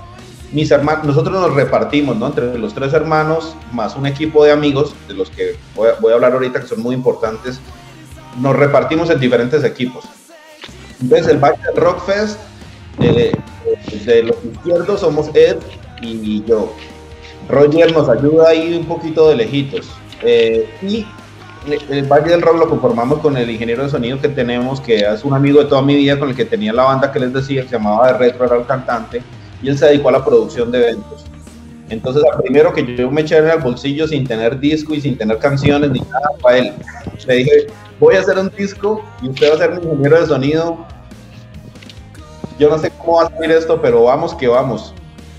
Eh, y también sumamos a Camilo Benavides, que pues es una, un, un, pilo en la, en la producción de también eh, de eventos y por streaming y lo tecnológico, redes sociales, diseño, comunicaciones. Todos somos de Sogamoso y somos amigos desde la infancia. Entonces ahí hicimos un equipo, que es el Valle del Rock Fest. Y Ed y Roger, que, que, están como más de lleno como en, como en como en todo lo que tiene que ver con el desarrollo del arte como tal, de la música, para ellos ese es su centro. Digamos, yo me muevo más como en, en eso también y en otras áreas administrativas, en hacer gestión para la banda. Ellos hicieron un estudio en Sogamoso que se llama Púrpura Estudio y lo quiero contar porque es un espacio para que la gente tenga una posibilidad para producir una canción, para grabarla de una manera cómoda, eh, eh, eh, y razonable porque pues, muchas veces en este negocio se encuentra de todo. Te pueden pedir miles de dólares por producir una canción o por hacer un arreglo, lo cual es válido porque pues hay gente que tiene eh, carreras digamos que muy, muy sólidas y, y, y, nombres ya construidos muy importantes, pero, pero también quisimos como apostarle a eso, apostarle a hacer un espacio donde la gente vaya y pueda decir, hey, yo quiero hacer mi canción, siempre lo soñé, soy artista y está pasando. Ha llegado mucha gente a Sogamoso por, por la sola curiosidad de conocer el estudio. ¿Y cuánto vale hacer una canción? Pues no, no, no se trata de eso, trabajémosla, venga, lo ayudamos, venga, lo jalamos, consigámonos esto, hagamos esto. Realmente es puro amor a, al arte y puro amor a, a, a, todo lo que tiene que ver con la música real, emergente, lo, la, las obras que nacen desde el corazón. Entonces aprovecho ahí como para, para contarles de, de por qué el festival y por qué Púrpura y, y, por qué pues Boyacá es tan valioso para nosotros, porque eh, eh, hay muchas dificultades para acceder a, a, a, lograr cosas pues bien hechas, festivales, grabaciones de canciones, producciones, etcétera. Entonces, bueno, ahí estamos con, como lo dije anteriormente, con la 10 puesta con todo el equipo y realmente pues mm, los planes que tenemos es poder traer muchos artistas de otros lados. Eh, esta es una invitación que pues de una vez dejo abierta porque ya el año pasado pudimos invitar a una banda mexicana, Machingón.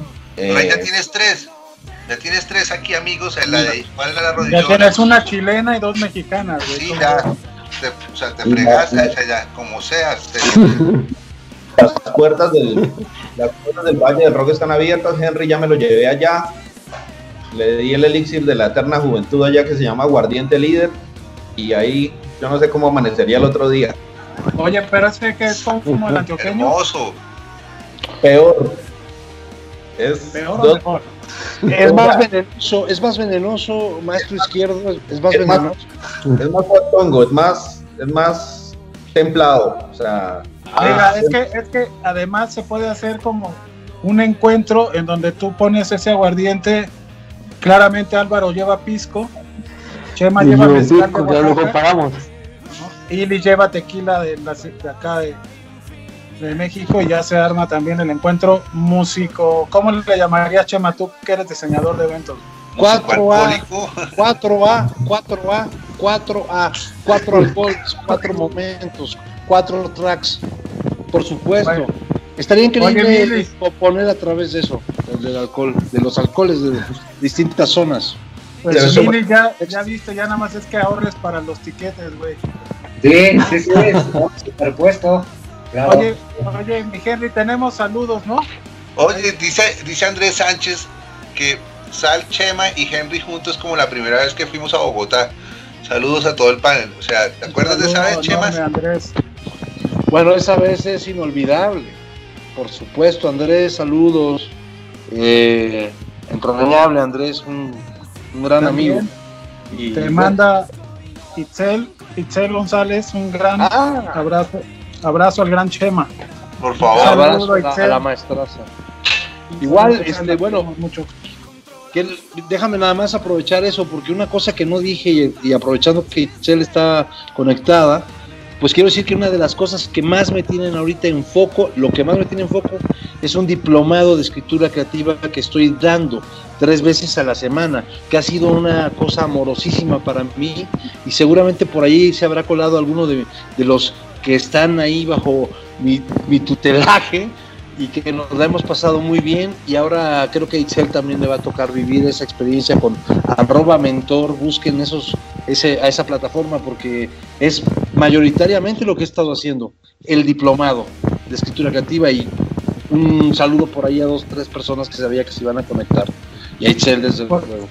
Pues ahí lo que estaría bien padre es que ustedes nos ayuden en el, en el chat de los comentarios poniendo esos datos, ¿no? Que querían saber más sobre Pluma Negra, para ver cómo pueden contactar al, al Festival del Valle, ¿no? Eh, para ver Claro. también pues, cómo se pueden contactar entre todos, es, es también importante, porque pues una de las cosas también que, que planteamos desde aquí casi que desde empezaba la pandemia y, y de lo que también nace de la cabeza de Henry de tener este, como estas charlas los lunes, pues era como acompañarnos a distancia, ¿no? Cuando estábamos encerrados y se ha venido postergando. Pensamos que nos iba a durar el gusto dos meses y mira ya, llevamos no sé cuántos que seguimos eh, eh, utilizando estos lunes que son los nuevos viernes o los nuevos sábados, ¿no? Este, y, pero pero un, poco las premisas eran, eran estas, como, como tenemos que conectarnos, no podemos desconectarnos en estos momentos y, y la industria de la música o los artistas o los creadores, pues buscar momentos de encuentro, ¿no? Ustedes, por lo que veo, todos lo han seguido haciendo, entonces esta es una invitación también para que cuatro nodos muy diferentes, pues se les ocurran cosas, ¿no? Milish, Sí, sí, sin duda yo creo que esta parte creativa, como mencionaba Chema, eh, pues va a empezar a fluir. Ciertamente también yo creo que todos aquí en el panel sabemos todo este trabajo eh, tan inmenso que, se tiene que desarrollar a través de, de esta red a la cual eh, pues amablemente tú me invitaste.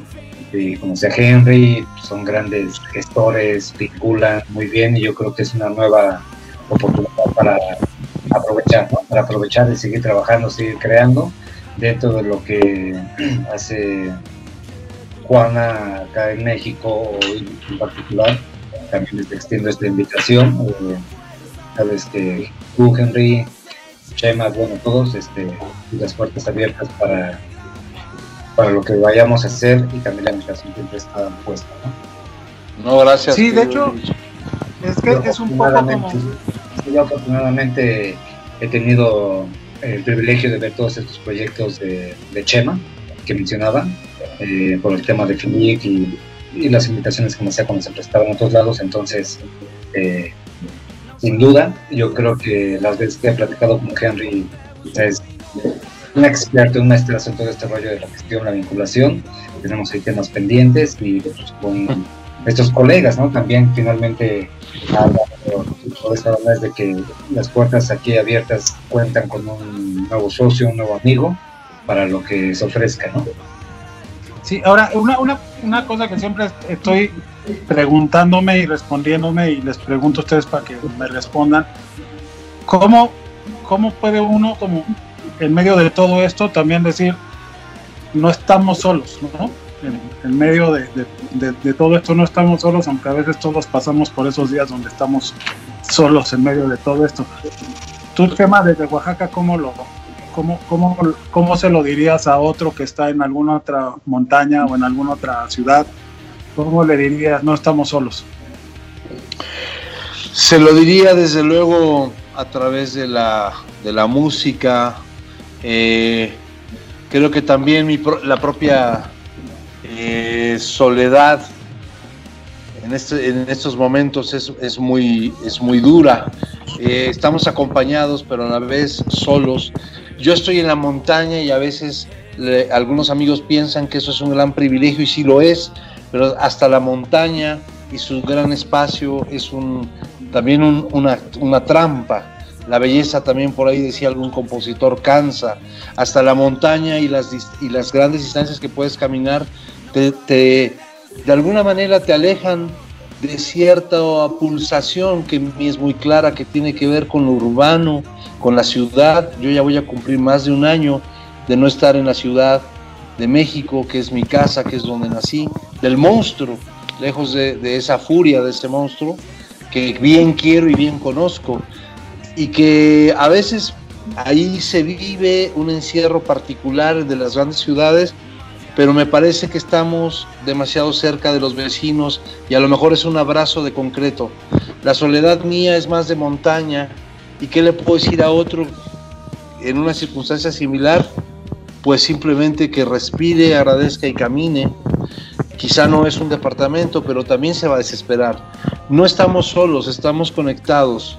Ahora es eh, lo que tenemos que ver desde mi punto de vista, es de verdad cómo abrazarnos lo suficientemente, eh, lo, profundamente, para lograr regresar, porque sé que regresaremos, sé que nos verán volver, eso es un hecho, pero regresar con esta experiencia encima para poderla decir. Es, eh, lo, a lo que quiero llegar es a que montaña, concreto, ciudad, río, lago, dentro del encierro, siento una responsabilidad por regresar, volver con las manos llenas de historias, y hablar del momento, tenemos que narrar y volvernos más cronistas. Si una especie de crítica yo le tengo que hacer a la escena en general del rock en español desde hace muchos años, es que se ha dedicado a mirar casi casi interestelarmente, ¿no? Eh, hacia afuera, lo cual es una narrativa necesaria, poética y que comparto y que hay muchos grupos que me, me gustan. Pero hemos olvidado mucho mirar y narrar, describir lo que ocurre, al menos eh, eh, estoy hablando de mi experiencia, lo cual significa que a lo mejor estoy un poco eh, desconectado de algunas cosas, porque sí está pasando y pasa todo el tiempo, pero sí creo que debemos de, ser más cronistas de lo que está pasando como artistas ahorita, o me gustaría, el deber ser no es, es como lo que yo pongo sobre la mesa es como cronicar más, explicarlo más emocionalmente y esa sería la manera en la que yo le puedo decir a otro músico, no estás solo porque tu dolor, tu soledad, esto que te habita es mío también, el hueco lo compartimos. ¿Cómo lo cronicamos? ¿Cómo lo bajamos a la música? Eh, porque de repente a mí me resulta un poco semánticamente chocante ver este, que me estoy muriendo y estoy mal y de repente aparece un streaming donde me proponen que la realidad continúa desde los gestos del artista hasta lo que ocurre con las luces. Y no, hay que volver a narrar, pero con los elementos nuevos, que son los del dolor, de la ausencia, y la luz tendrá que ser traducida así desde mi punto de vista. El escenario tendrá que tener una nueva traducción. Los lenguajes serán sometidos a nuevas miradas. Esto que está pasando ahorita es un ejercicio increíble porque es el inicio de los nuevos medios. Estamos ahí parados, yo así lo veo. Por eso es emocionante, por eso es muy excitante. Pero creo que tenemos que, que mirar con mucho cuidado eso a la par que vemos cómo continuamos la parte de sostenimiento del negocio, del sostenimiento en nuestras vidas. Pero esa, eso es lo que yo abrazaría así, abrazaría a través de la palabra y de la crónica y de la experiencia recuperada para poderla devolver. Sí, tendría que ver también con un como tal vez eh, músicos o artistas o creadores que se empoderen también de la historia, ¿no? De, porque si algo está clarísimo es que estamos viviendo historia, ¿no?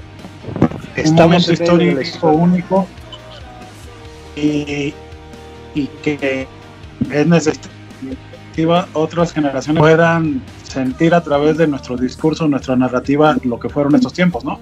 Para poder decir los tiempos pandémicos, ¿no? Eso, no sé, ¿tú cómo lo interpretas, Álvaro?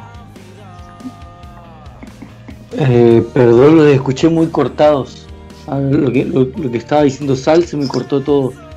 Sí, pues más o menos de, lo que estaba diciendo Chema, pensar en, como en estos tiempos donde el discurso es importante y es un momento histórico importante, ¿no? Y cómo lo traducen ustedes desde, desde su quehacer, si hay momentos para empoderarse también de la historia. Bueno, sí, sí, sí, estaba escuchando lo que decía Chema, yo creo que, que algo que, que, me ocurre personalmente, más allá del lado artístico, es que dábamos por, y sobre todo lo que hablabas tú de composición o del trasfondo, a veces sobre todo en el rock, o lo que, a lo que se le cantaba o, o donde apuntaba, claro, yo creo que llegó a un punto de cierta banalidad, ¿no? O sea, como que se podría decir que no, que se perdió un poco el, no sé si la poesía, pero, pero que hoy en día yo creo que cuando volvamos vamos a volver con, un poco más de verdad, ¿no? con un poco más de mirada interior a lo que, a lo que se estaba haciendo antes. Y un punto en que estábamos todos por sentado, ¿no? O sea, que, concierto aquí, que la fiesta allá, que, nuestra vida era muy segura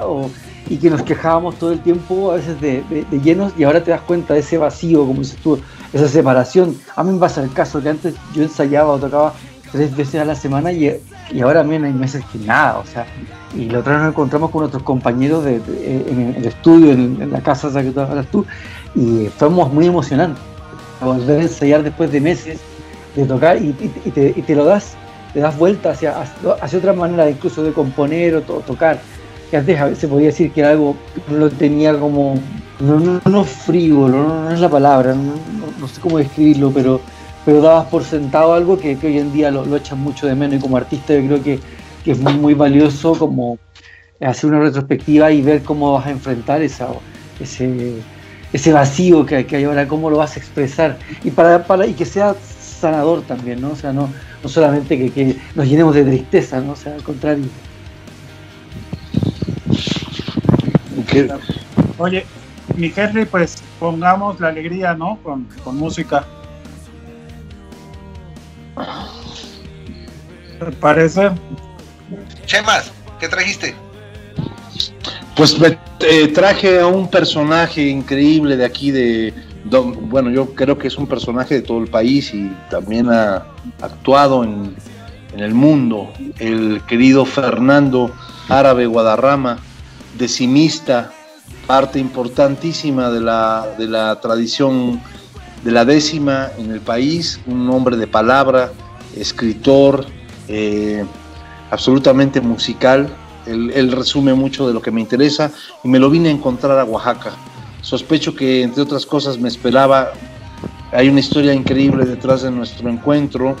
Em, él hace la décima, que es esta forma de estrofas de 10 líneas eh, en octasílabos que tienen cierta estructura y que de hecho pues siguen hermanadas con estos discursos de la palabra que pudieran venir desde la juglaría de la Edad Media y que se resuelven de pronto en asesino, en una batalla de gallos o en el hip hop eh, que sucede en el escalón de Buenos Aires, en este lugar tan famoso, lo que se llama el escalón, y que ocurre en La Pastora, en la Ciudad de México, y que está ocurriendo cada día más, que es el uso de la palabra junto con la música, que es un tema que a mí me apasiona. Por eso elegí este momento del, eh, maestro Guadarrama. Eh, van a ver, quienes nos escuchan, de qué va esto. Y les recomiendo en el SoundCloud de él una canción que se llama La Barricada, que tuvo mucho significado en Oaxaca durante el 2006 que ocurrieron cosas terribles en esos tiempos en los que no estábamos curiosamente conectados como ahora y por no estar con estas posibilidades técnicas, el México se nos era narrado como se les antojaba a quienes detentaran el poder. Entonces aquí en Oaxaca ocurrieron cosas terribles. Y eh, Fernando es autor de eh, La Barricada que muchos artistas han dado cuenta de esa, pieza. Yo estoy compartiendo en este momento una, una palabreada del maestro Guadarrama que les dejo a través de Henry y que ejemplifica mucho el espíritu de esta parte de nuestras músicas que tienen una cuestión absolutamente abrasiva y que nos hermanan en muchos sentidos. Es, es, esa es mi aportación para la noche, un poco recuperación de una cosa que está latente, que vive y que, y que curiosamente eh, este tipo de artistas siguen vivos, están todo el tiempo tocando y tienen más, eh, digamos en ese sentido, más fortuna que quienes dependíamos de una estructura de producción. Ok. Fernando, Fernando, Fernando Guadarrama Olivera, mejor conocido como el árabe Guadarrama, decimero total. Por favor, ruédalo.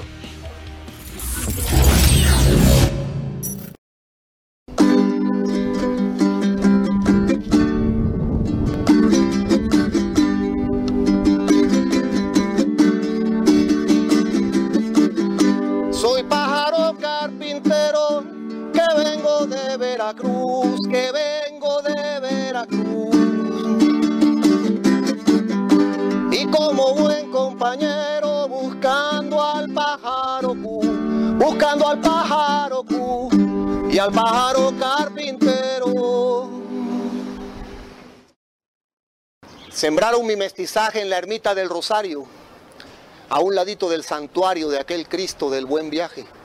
De allá viene mi linaje, soy indio negro andaluz. Cuatro rumbos, una cruz. Soy la selva, el mar y el río, de allí viene el canto mío de la antigua Veracruz. Soy de mar, soy de montaña, soy de café y de maíz. Tengo abierta la raíz, soy de amaranto y de caña, soy de México y de España, soy nieto de indios y moros, soy el jaguar, soy los toros, Caribe, Mediterráneo y amo el verde momentáneo de una parvada de loros. Traigo culturas diversas corriéndome por las venas, traigo a los griegos de Atenas, a los mayas y a los persas de mil dioses, traigo fuerzas para sentirme seguro, traigo el brillo del oscuro y lo negro de la luz, traigo al que murió en la cruz y al rayo como un conjuro. Traigo sangre amestizada, de indio, negro y español y toda la luz del sol en esta sangre mezclada, que hoy es fiesta en la enramada de mi suelo americano. Como la ceiba en el llano con raíces tan profundas, así se nace y se funda mi pueblo veracruzano. Lo importante, como siempre, eh, escuchar, ver nueva música, es, algo también de la terapia que hacemos todos los lunes, por lo menos nos quedamos con 6, 10 canciones nuevas y ya como cuántos programas llevamos, yo ya perdí la cuenta, como 40, entonces debemos llevar como unas 400 no, canciones. tal vez ya unos 50 programas, sí. Ahí están en el playlist de Spotify, Intolerancia Radio, los que quieran pasar de vez en cuando a escuchar música, de, o sea... De hecho, se la recomendamos. Si escuchan a Bad Bunny y, y, luego le ponen una canción de Juana la Rodillona, es porque alguien puso esa canción ahí, entonces todo bien, todo está bien es permitido. La recomendamos mucho porque es la recomendación de más de 100 personas que han venido al programa, personas muy importantes de la industria que han dejado aquí su aportación musical en una recomendación. Entonces, dense una vuelta. Yo creo que también es un termómetro importante de la música independiente de América Latina del 2020. Pero bueno, mi Chema, estaba platicando detrás de, de mientras estaba el video sonando que en muchos lados de América Latina hay esta tradición, de, en algunos lados llaman contrapunteo, ¿no? Estabas platicando con, con Steven de eso. Y, sí. y es muy interesante que se puedan dar esas conexiones también, ¿no? Por supuesto, yo creo que me gustaría escuchar el maestro, lo que es el maestro izquierdo, que nos lo comparta, justo de cómo sucede allá esto. Sí, lo que pasa es que eh, como eh, Colombia es como tan diverso culturalmente, entonces en las diferentes regiones, con diferentes ritmos y con los instrumentos propios de cada región, se hace lo que digamos que se puede conocer como contrapunteo o, copla o en la costa creo que se le dice piqueria, eh, en los llanos orientales el, el contrapunteo. Entonces, digamos que eh, son expresiones propias con instrumentos propios en cada región. Por ejemplo, en la costa es acordeón, caja, en los llanos orientales por lo menos el cuatro, pero sí hay más instrumentos porque a veces hay bandola llanera y hay arpa. En, en Antioquia es guitarra, tiple y, y, todos tienen eh, configuraciones diferentes, tanto tanto eh, en la escritura, eh, en el número de versos. Eh, Stephen, perdón, ¿y, en Boyacá sería la, carranga? Hay carranga también. En la carranga, ¿sabes qué se utiliza? Es la copla pura, o sea, digamos que la copla, la, la, de, que el artista antes de, cantar una canción de música carranguera, que hay un juglar muy importante en Colombia de la música carranguera que se llama el maestro Jorge Velosa, él lo que hace es parar y cantar una copla. ¿sí? para, hace una copla eh, en homenaje a los animales, a la naturaleza, porque, porque ese es el origen de nosotros en Boyacá, el campesino que utiliza una ruana, que es eh, una capa de lana de oveja virgen, eh, para protegerse del frío, porque pues en, Boyacá es propio, es propia nuestra temperatura, entonces todos desde, desde nuestros climas, desde nuestras condiciones culturales, digamos que llegamos al mismo punto, a, la opción de contrapuntear, de trobar, de, declamar con música. Entonces, eh, creo que hay mucho por explorar y yo le agradezco a, al maestro Chema eh, por habernos dado este, este, este approach con este artista tan interesante que nos permite como abrirnos a tantos temas y a tantos mundos que son muy interesantes. Sí, aquí en México, eh, en las huastecas, ¿no? Se interpretaban con cada uno con su ritmo, pero, pero había como retos, ¿no? Como si fuera una pelea de gallos, pero... es que... Yo creo que tenemos esa tradición, como bien dice el maestro izquierdo, en, en toda Iberoamérica, en todas sus variantes, pero eh, podría pensar en automático, en una imagen cinematográfica que a lo mejor compartieron los compañeros que están por de fuera, pero qué tal ese momento de Pedro Infante con Jorge Negrete, donde ¿qué me ve? ¿Qué te veo? La vista es muy natural y no sé qué, y trata ti, y de repente asistimos. No más mezcal para esa mesa, por favor. Eh, eh, eh, eso es, este, estoy inventando un poco porque evidentemente no era tan, tan pinche como lo estoy cantando ahora, porque estaban el maestro Negrete y, Pedro Infante, pero la cosa era esa, el encuentro mejor que no sea la bala y que sea la palabra, ¿no? Como que estas cosas que tienen que ver sobre todo también con la, con la celebración de la música, porque quien dice o quien está incluso en, la décima, en, encuentros de decimeros, donde hay alguna especie de concurso, de pique, es más un disfrute. Ya el, tema en, el hip hop y en la batalla de gallos ya, ya ha tenido toda una evolución muy, muy interesante en términos de entretenimiento, porque se, em, eh, se hermanó con la lucha libre, se hermanó con esta sensación de, de la lucha libre, pero sobre todo estadounidense, con esta espectacularidad y con los puntos y todo. Y es una mutación de esto, pero que también disfruto. Yo disfruto enormemente ver ese tipo de, de batallas y me gustaba mucho en particular este chico argentino Woz y también este desde luego Asesino tiene unos finales tremendos, pero eso hay que, hay que entrar a toda esta música siempre con, en blandito y escuchar, ¿no? Como que no tener prejuicios y siempre estar ahí con el oído atento y sobre todo ver de dónde vienen esos comportamientos, esas conductas en la música, cómo, cómo se presentan. En México hay muchas eh, variaciones, hay muchos retos. No me los conozco todos en todas las eh, digamos que eh, en todos los géneros que existen, pero sé que en la frontera también hay otra cosa que creo que le llaman picadera y pasa el mismo fenómeno, es así de ahí te van una- unos eh, chingadazos y luego tú me los respondes y todo queda ahí en, la el mejor de los casos, ¿no? Sí. Pero en Chile no, no hay algo así que no sepamos. Eh, yo creo que, que- que- que algo similar la- puede ser las payas. Aquí también están las coplas en el norte, que es muy parecido, que, que tiene el mismo nombre básicamente, pero que es más recitar, ¿no? que tiene que ir más cerca al altiplano. Eh, pero yo creo que, que las payas es como algo que uno canta y va como improvisando a la vez que se podría decir que es algo como cerca a lo que se hace en el hip hop, pero no se me ocurre la rápida que, que podría ser similar. Ahí, ahí peco de ignorante. ¿Cómo se Pero- llaman? No sé. ¿Payas? Sí. No, mi ¿Payas pregunta es, dices? ¿Perdón? ¿Payas? ¿Se llaman payas? ¿Les dicen Payas, sí, payas, payas. Ya. Sí, cuando uno hace una paya es una es como una improvisación y tiene que ver como con versos, ¿no? Como frases pequeñas. Como que uno eh, te, te, te, te inspiras por lo que tienes al lado, o sea, es como es algo como sí se podría decir como lo que se hace con el hip hop, muy parecido, solo que es muy folclórico. Para las de Chile se da eso. Sí, pero es que finalmente la palabra es, es eso, ¿no? Desde, desde todos los ángulos es la palabra, ¿no? O sea, Sí, finalmente eh, no es que el hop naciera o que las canciones, eh, decía en alguna conferencia hace unos años Juan Perro eso, ¿no? Que, que a veces hablamos mucho de la música y dejamos a veces de lado hablar de la palabra, ¿no? Y en este caso, pues, ya, pues ahorita llega Chema a recordarlo, ¿no? A decirnos es que es, la que- palabra también.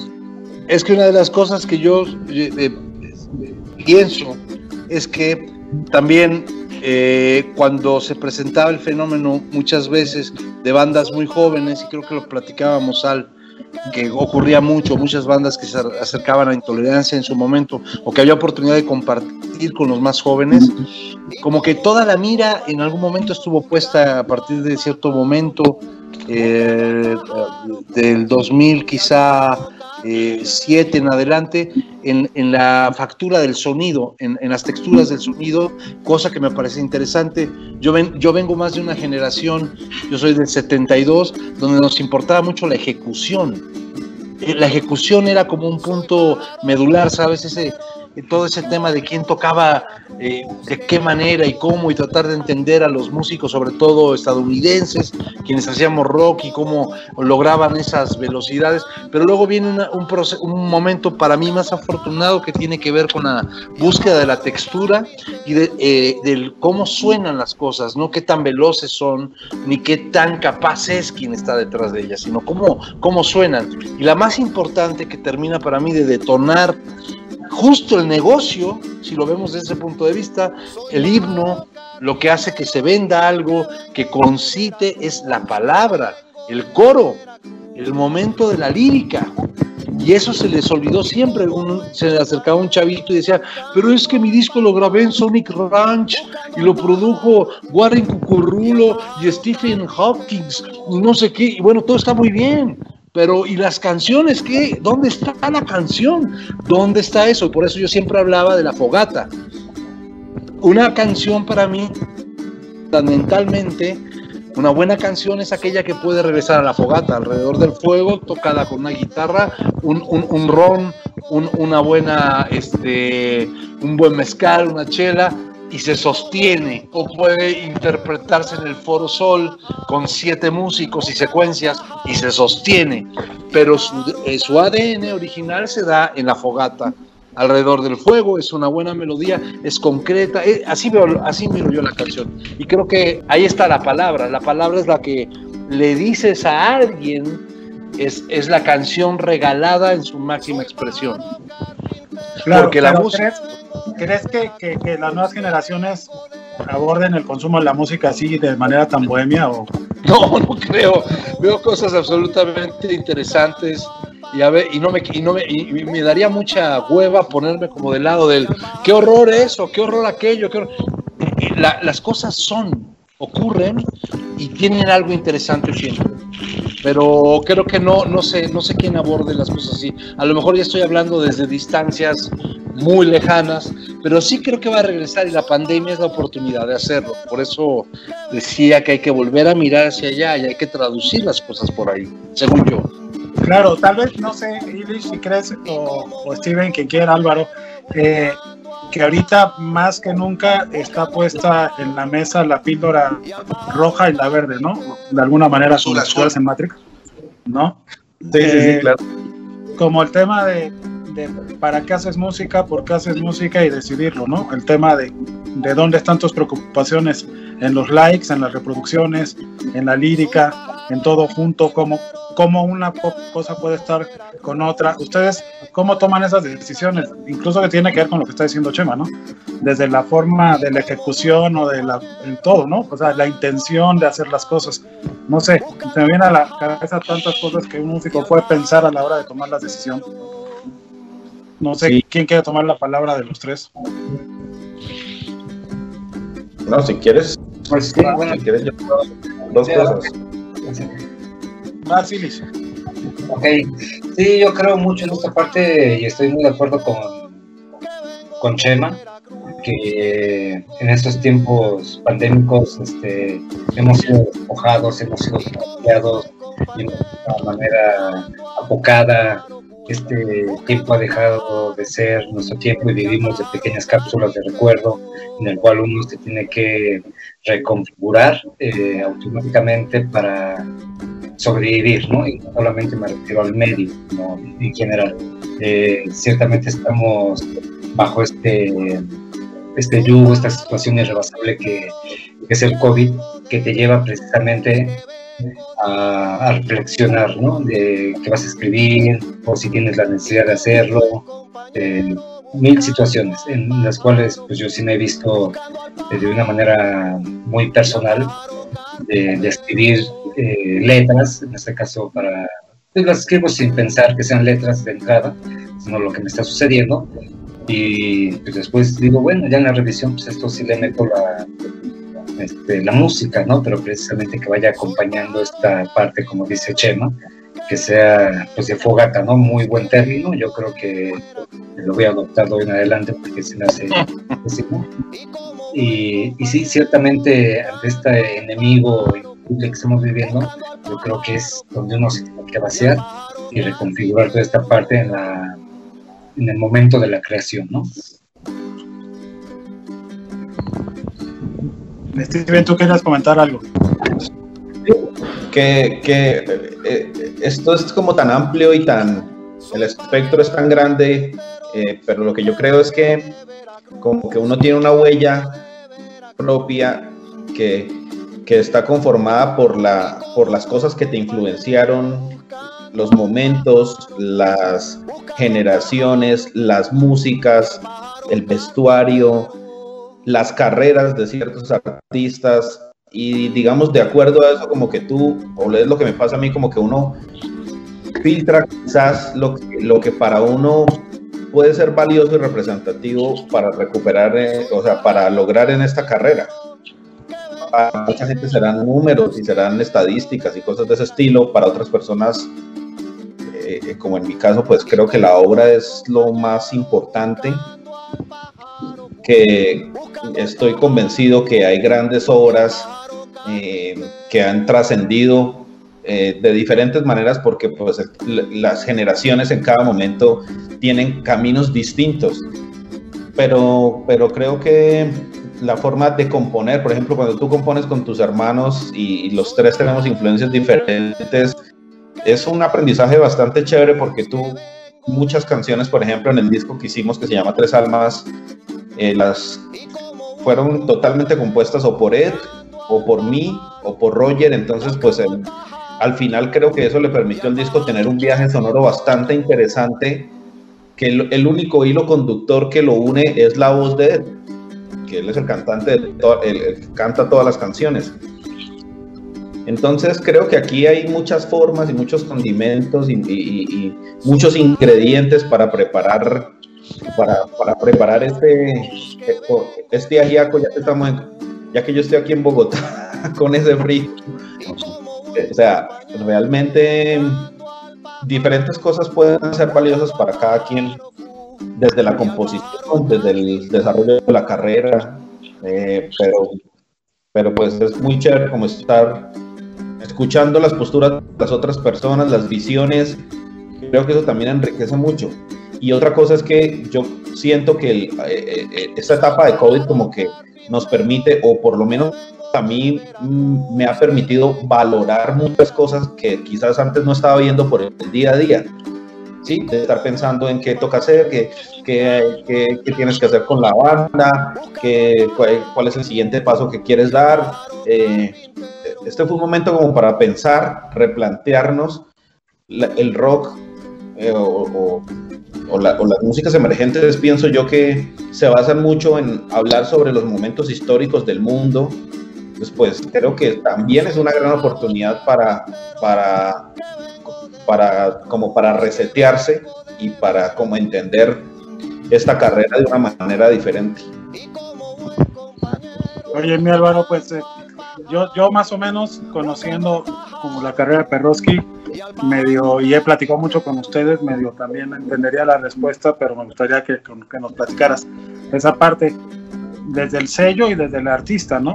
¿Cómo, cómo enfrentan este, este tema de lo que a veces exige un sello o la industria sobre, ya sabes, los números, las estadísticas, dar resultados, la factura, versus el tema de tener una postura estética que no necesariamente es la que ahorita está dando más reproducciones. ¿Ustedes cómo, cómo lo encaras? Creo que tienes apagado el micro. Perdón, perdón, ahí sí. Eh, nosotros partamos de la base que no somos una discográfica mainstream. Eh, sí, yo creo que nosotros claramente y de manera muy natural estamos trabajando con muchos artistas previo a la pandemia y con esto eh, se podría decir que quedaron congeladas varias carreras de, muchos, ¿no? O sea, gente que se dedicó a otras cosas, ya sea para trabajar, sobrevivir, para pagar su, su vida y que no se dedicaban 100% a la música y otras que bueno, que tuvieron que encarar, por decirlo así, y se quedaron simplemente como, nos quedamos con, con, menos, ¿no? Pero haciendo más, yo creo. O sea, como, como lo que te comentaba recién, o sea, ¿qué pasó? Pues quedamos con tres bandas y fue como, bueno, pongámonos a, a, a, buscar quizás en el baúl de los recuerdos si hay cosas inéditas, si hay cosas que podamos que volver a masterizar o a subir de otra manera. Eh, trabajamos mucho en el digital. También por otro lado, eh, hicimos algo que nosotros no teníamos muy, muy eh, desarrollado, que lo que era el e-commerce, como vender por, por discos a través de, plataformas web, ¿no? Eh, y eso funcionó bastante. Yo creo que mucha gente en el encierro se empezó a comprar música y curiosamente se, se vendió harto y, pudimos ahí equipar los números, poder pagar a nuestro equipo y poder mantener más o menos para que funcionase el sello. Pero, pero sí es una manera de que, hay que replantearse, como hablábamos, un montón de cosas, desde, desde cómo, cómo vas a seguir en este minuto. Y yo creo que claramente una, la manera en que nosotros nos estamos planteando esto es básicamente quizás con pequeñas píldoras, que son como singles, estamos trabajando mucho con singles digitales. Eh, básicamente, ¿por qué? Porque a veces que, como todo esto es un proceso, ¿no? Hay gente que va como trabajando a poquito y vamos como tirando eso, ¿no? O sea, como eh, te invento una banda, eh, saca dos, tres canciones y las lanzamos. Después lanzamos dos o una y finalmente para lograr al, cierre de año con un disco completo. Ya no, no, no hemos trabajado hace un buen tiempo el, concepto de álbum, ¿no? O sea, como creo que, que, en esta situación me he dado cuenta que los artistas a como que eh, van haciendo más rápido que, quizás como hasta esto que existía antes, quizás más que el concepto. Aunque bueno, insisto, como que se da dependiendo mucho del músico, del creador, ¿no? O sea, como puede haber gente que, pero que sea Chema, que en base a esto pueda sacar toda una obra mucho más concreta y que todavía la está masticando, pero en mi caso nos ha ocurrido que, hemos ido como, como sacando, eh, se podría decir, como pequeños disparos desde, desde la trinchera, ¿no? No, está increíble. Oye, este, yo quería contarles que hoy tenemos un estreno mundial en la recomendación de Ilish. Entonces, eh, mi Henry, vamos a esa recomendación, ¿no? Este, Maestro Illich. Illich, entonces, ¿qué, qué nos traes? Pues Cuéntanos bueno, la historia. esta, esta es un es una versión acústica de, un- de una canción que tenemos del segundo disco que es el Blanco, que se dio precisamente en este espacio. así como el de los Beatles, el álbum blanco. Pues eh, va un poco el concepto de la banda que es la trilogía el verde, el blanco y estamos grabando el rojo, ¿no? Este, Ah, ok. Como la bandera de México, digamos. Exacto, sí. Eh, y, en- eh, y por ende, entonces, en este, pues tratamos, como lo mencionaba hace un momento, de pues, aprovechar el espacio que tenemos y cómo tratar de irnos eh, nosotros alimentando de nuestras propias canciones. Eh, bueno, hicimos esta versión acústica de, de esta canción que se llama Cada Noche. Y pues bueno, espero que les guste. Ok, Sí, pues muchas gracias, Milish, por, por estrenarla acá con nosotros, güey. No, gracias por el espacio y era el, el principal motivo, ¿no? De antes subir a las redes dije, no, pues hay, hay que aprovechar este gran panel, esta gran audiencia que tienes y este, pues muchas gracias por permitirme que eh, salga aquí, ¿no? Por primera vez. No, de hecho, este, pues, mi Henry, ya se nos está acabando el tiempo. sí, no, pero igual es, eh, eh, esta canción cada noche, chequémosla y regresamos con la parte final de Intolerancia Radio. En primicia mundial.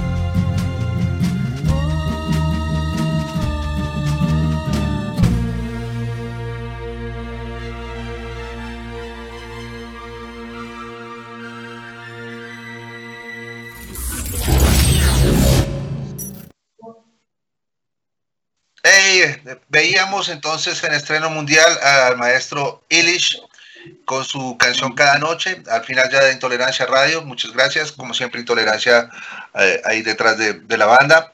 Eh, muchas gracias a todos eh, por haber estado esta noche y por haber compartido, ¿verdad? Un placer. Salvador, ¿tienes la palabra?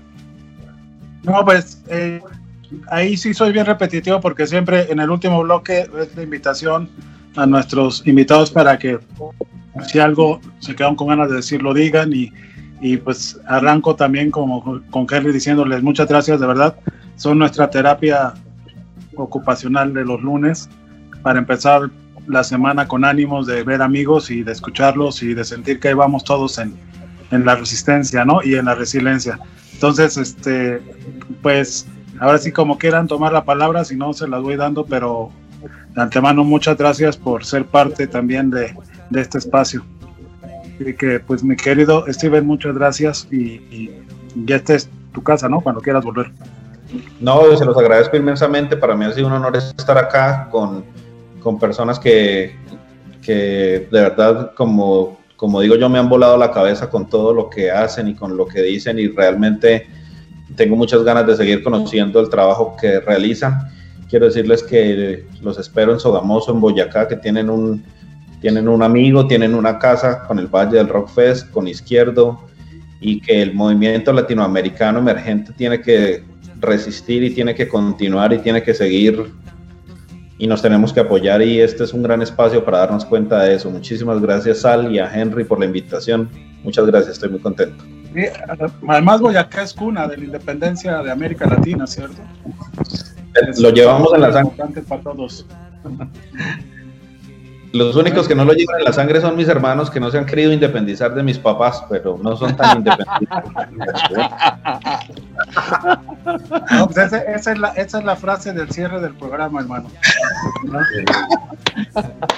Este, pues un, un, saludo a todo izquierdo. Estaremos, seguro estaremos en contacto. Ahí la, invitación a que dejen sus contactos para, que no solo quedemos en contacto todos aquí, sino que también la gente que nos ve, que quiera contactarse y todo, pues abrir esta red para todos, ¿no? Eh, Milich, muchas gracias, hermano. Sabes que aquí andamos en la misma ciudad y con la misma gente, ¿no?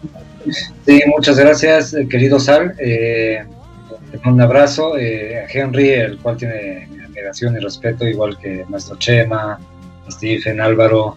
Eh, somos creadores y yo creo que esos tiempos nos van a hacer más fuertes. Sin duda también aquí cuentan con un amigo para lo que se, se les ofrezca en general.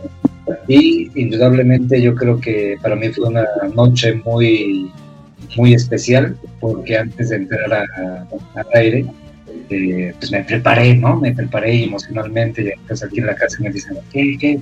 ¿Vas a salir? ¿Dónde vas? Esto, ¿no? Te bañaste, güey. Sí, ¿no? O sea, y sentía los mismos nervios de cuando subí a tocar, ¿no?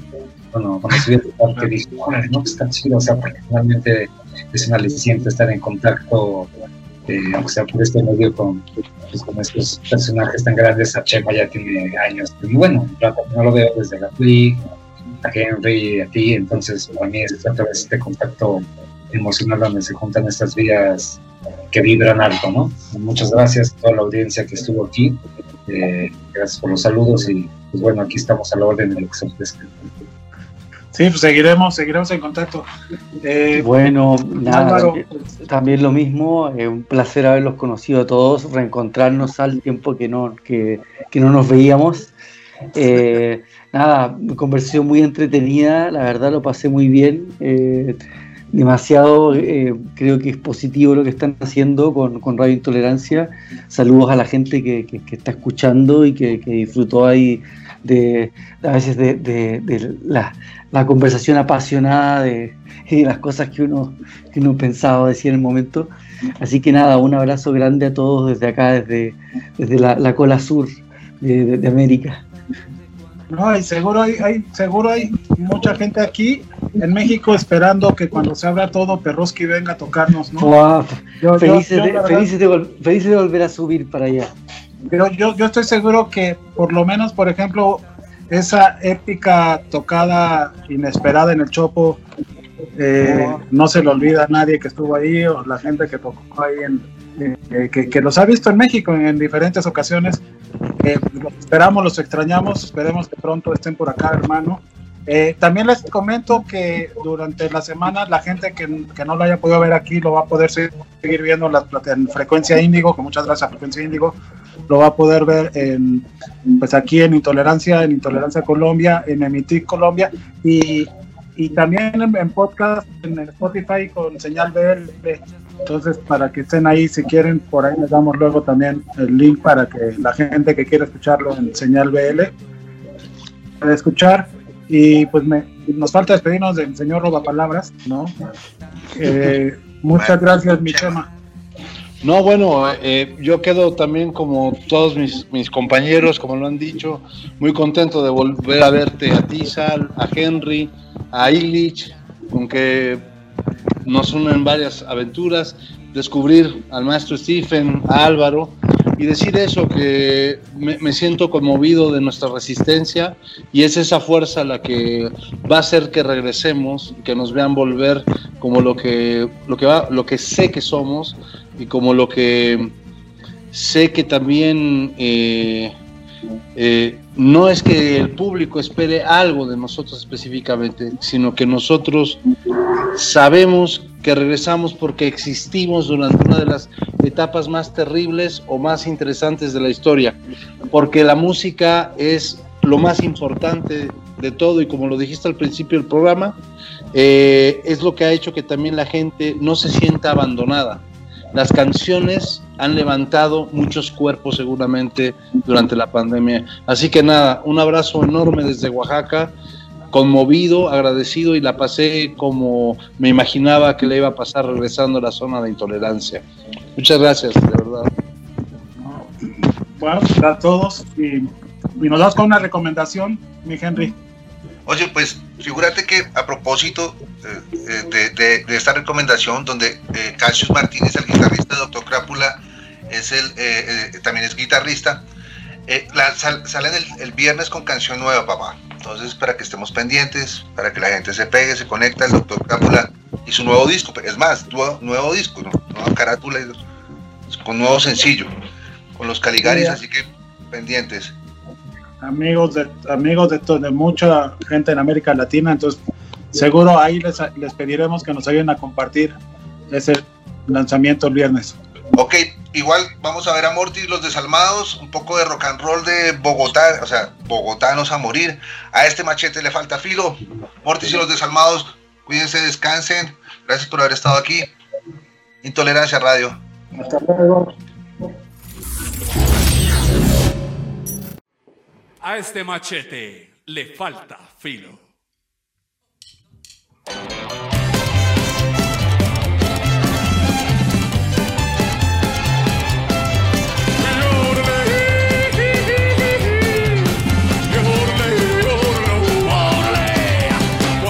Cuando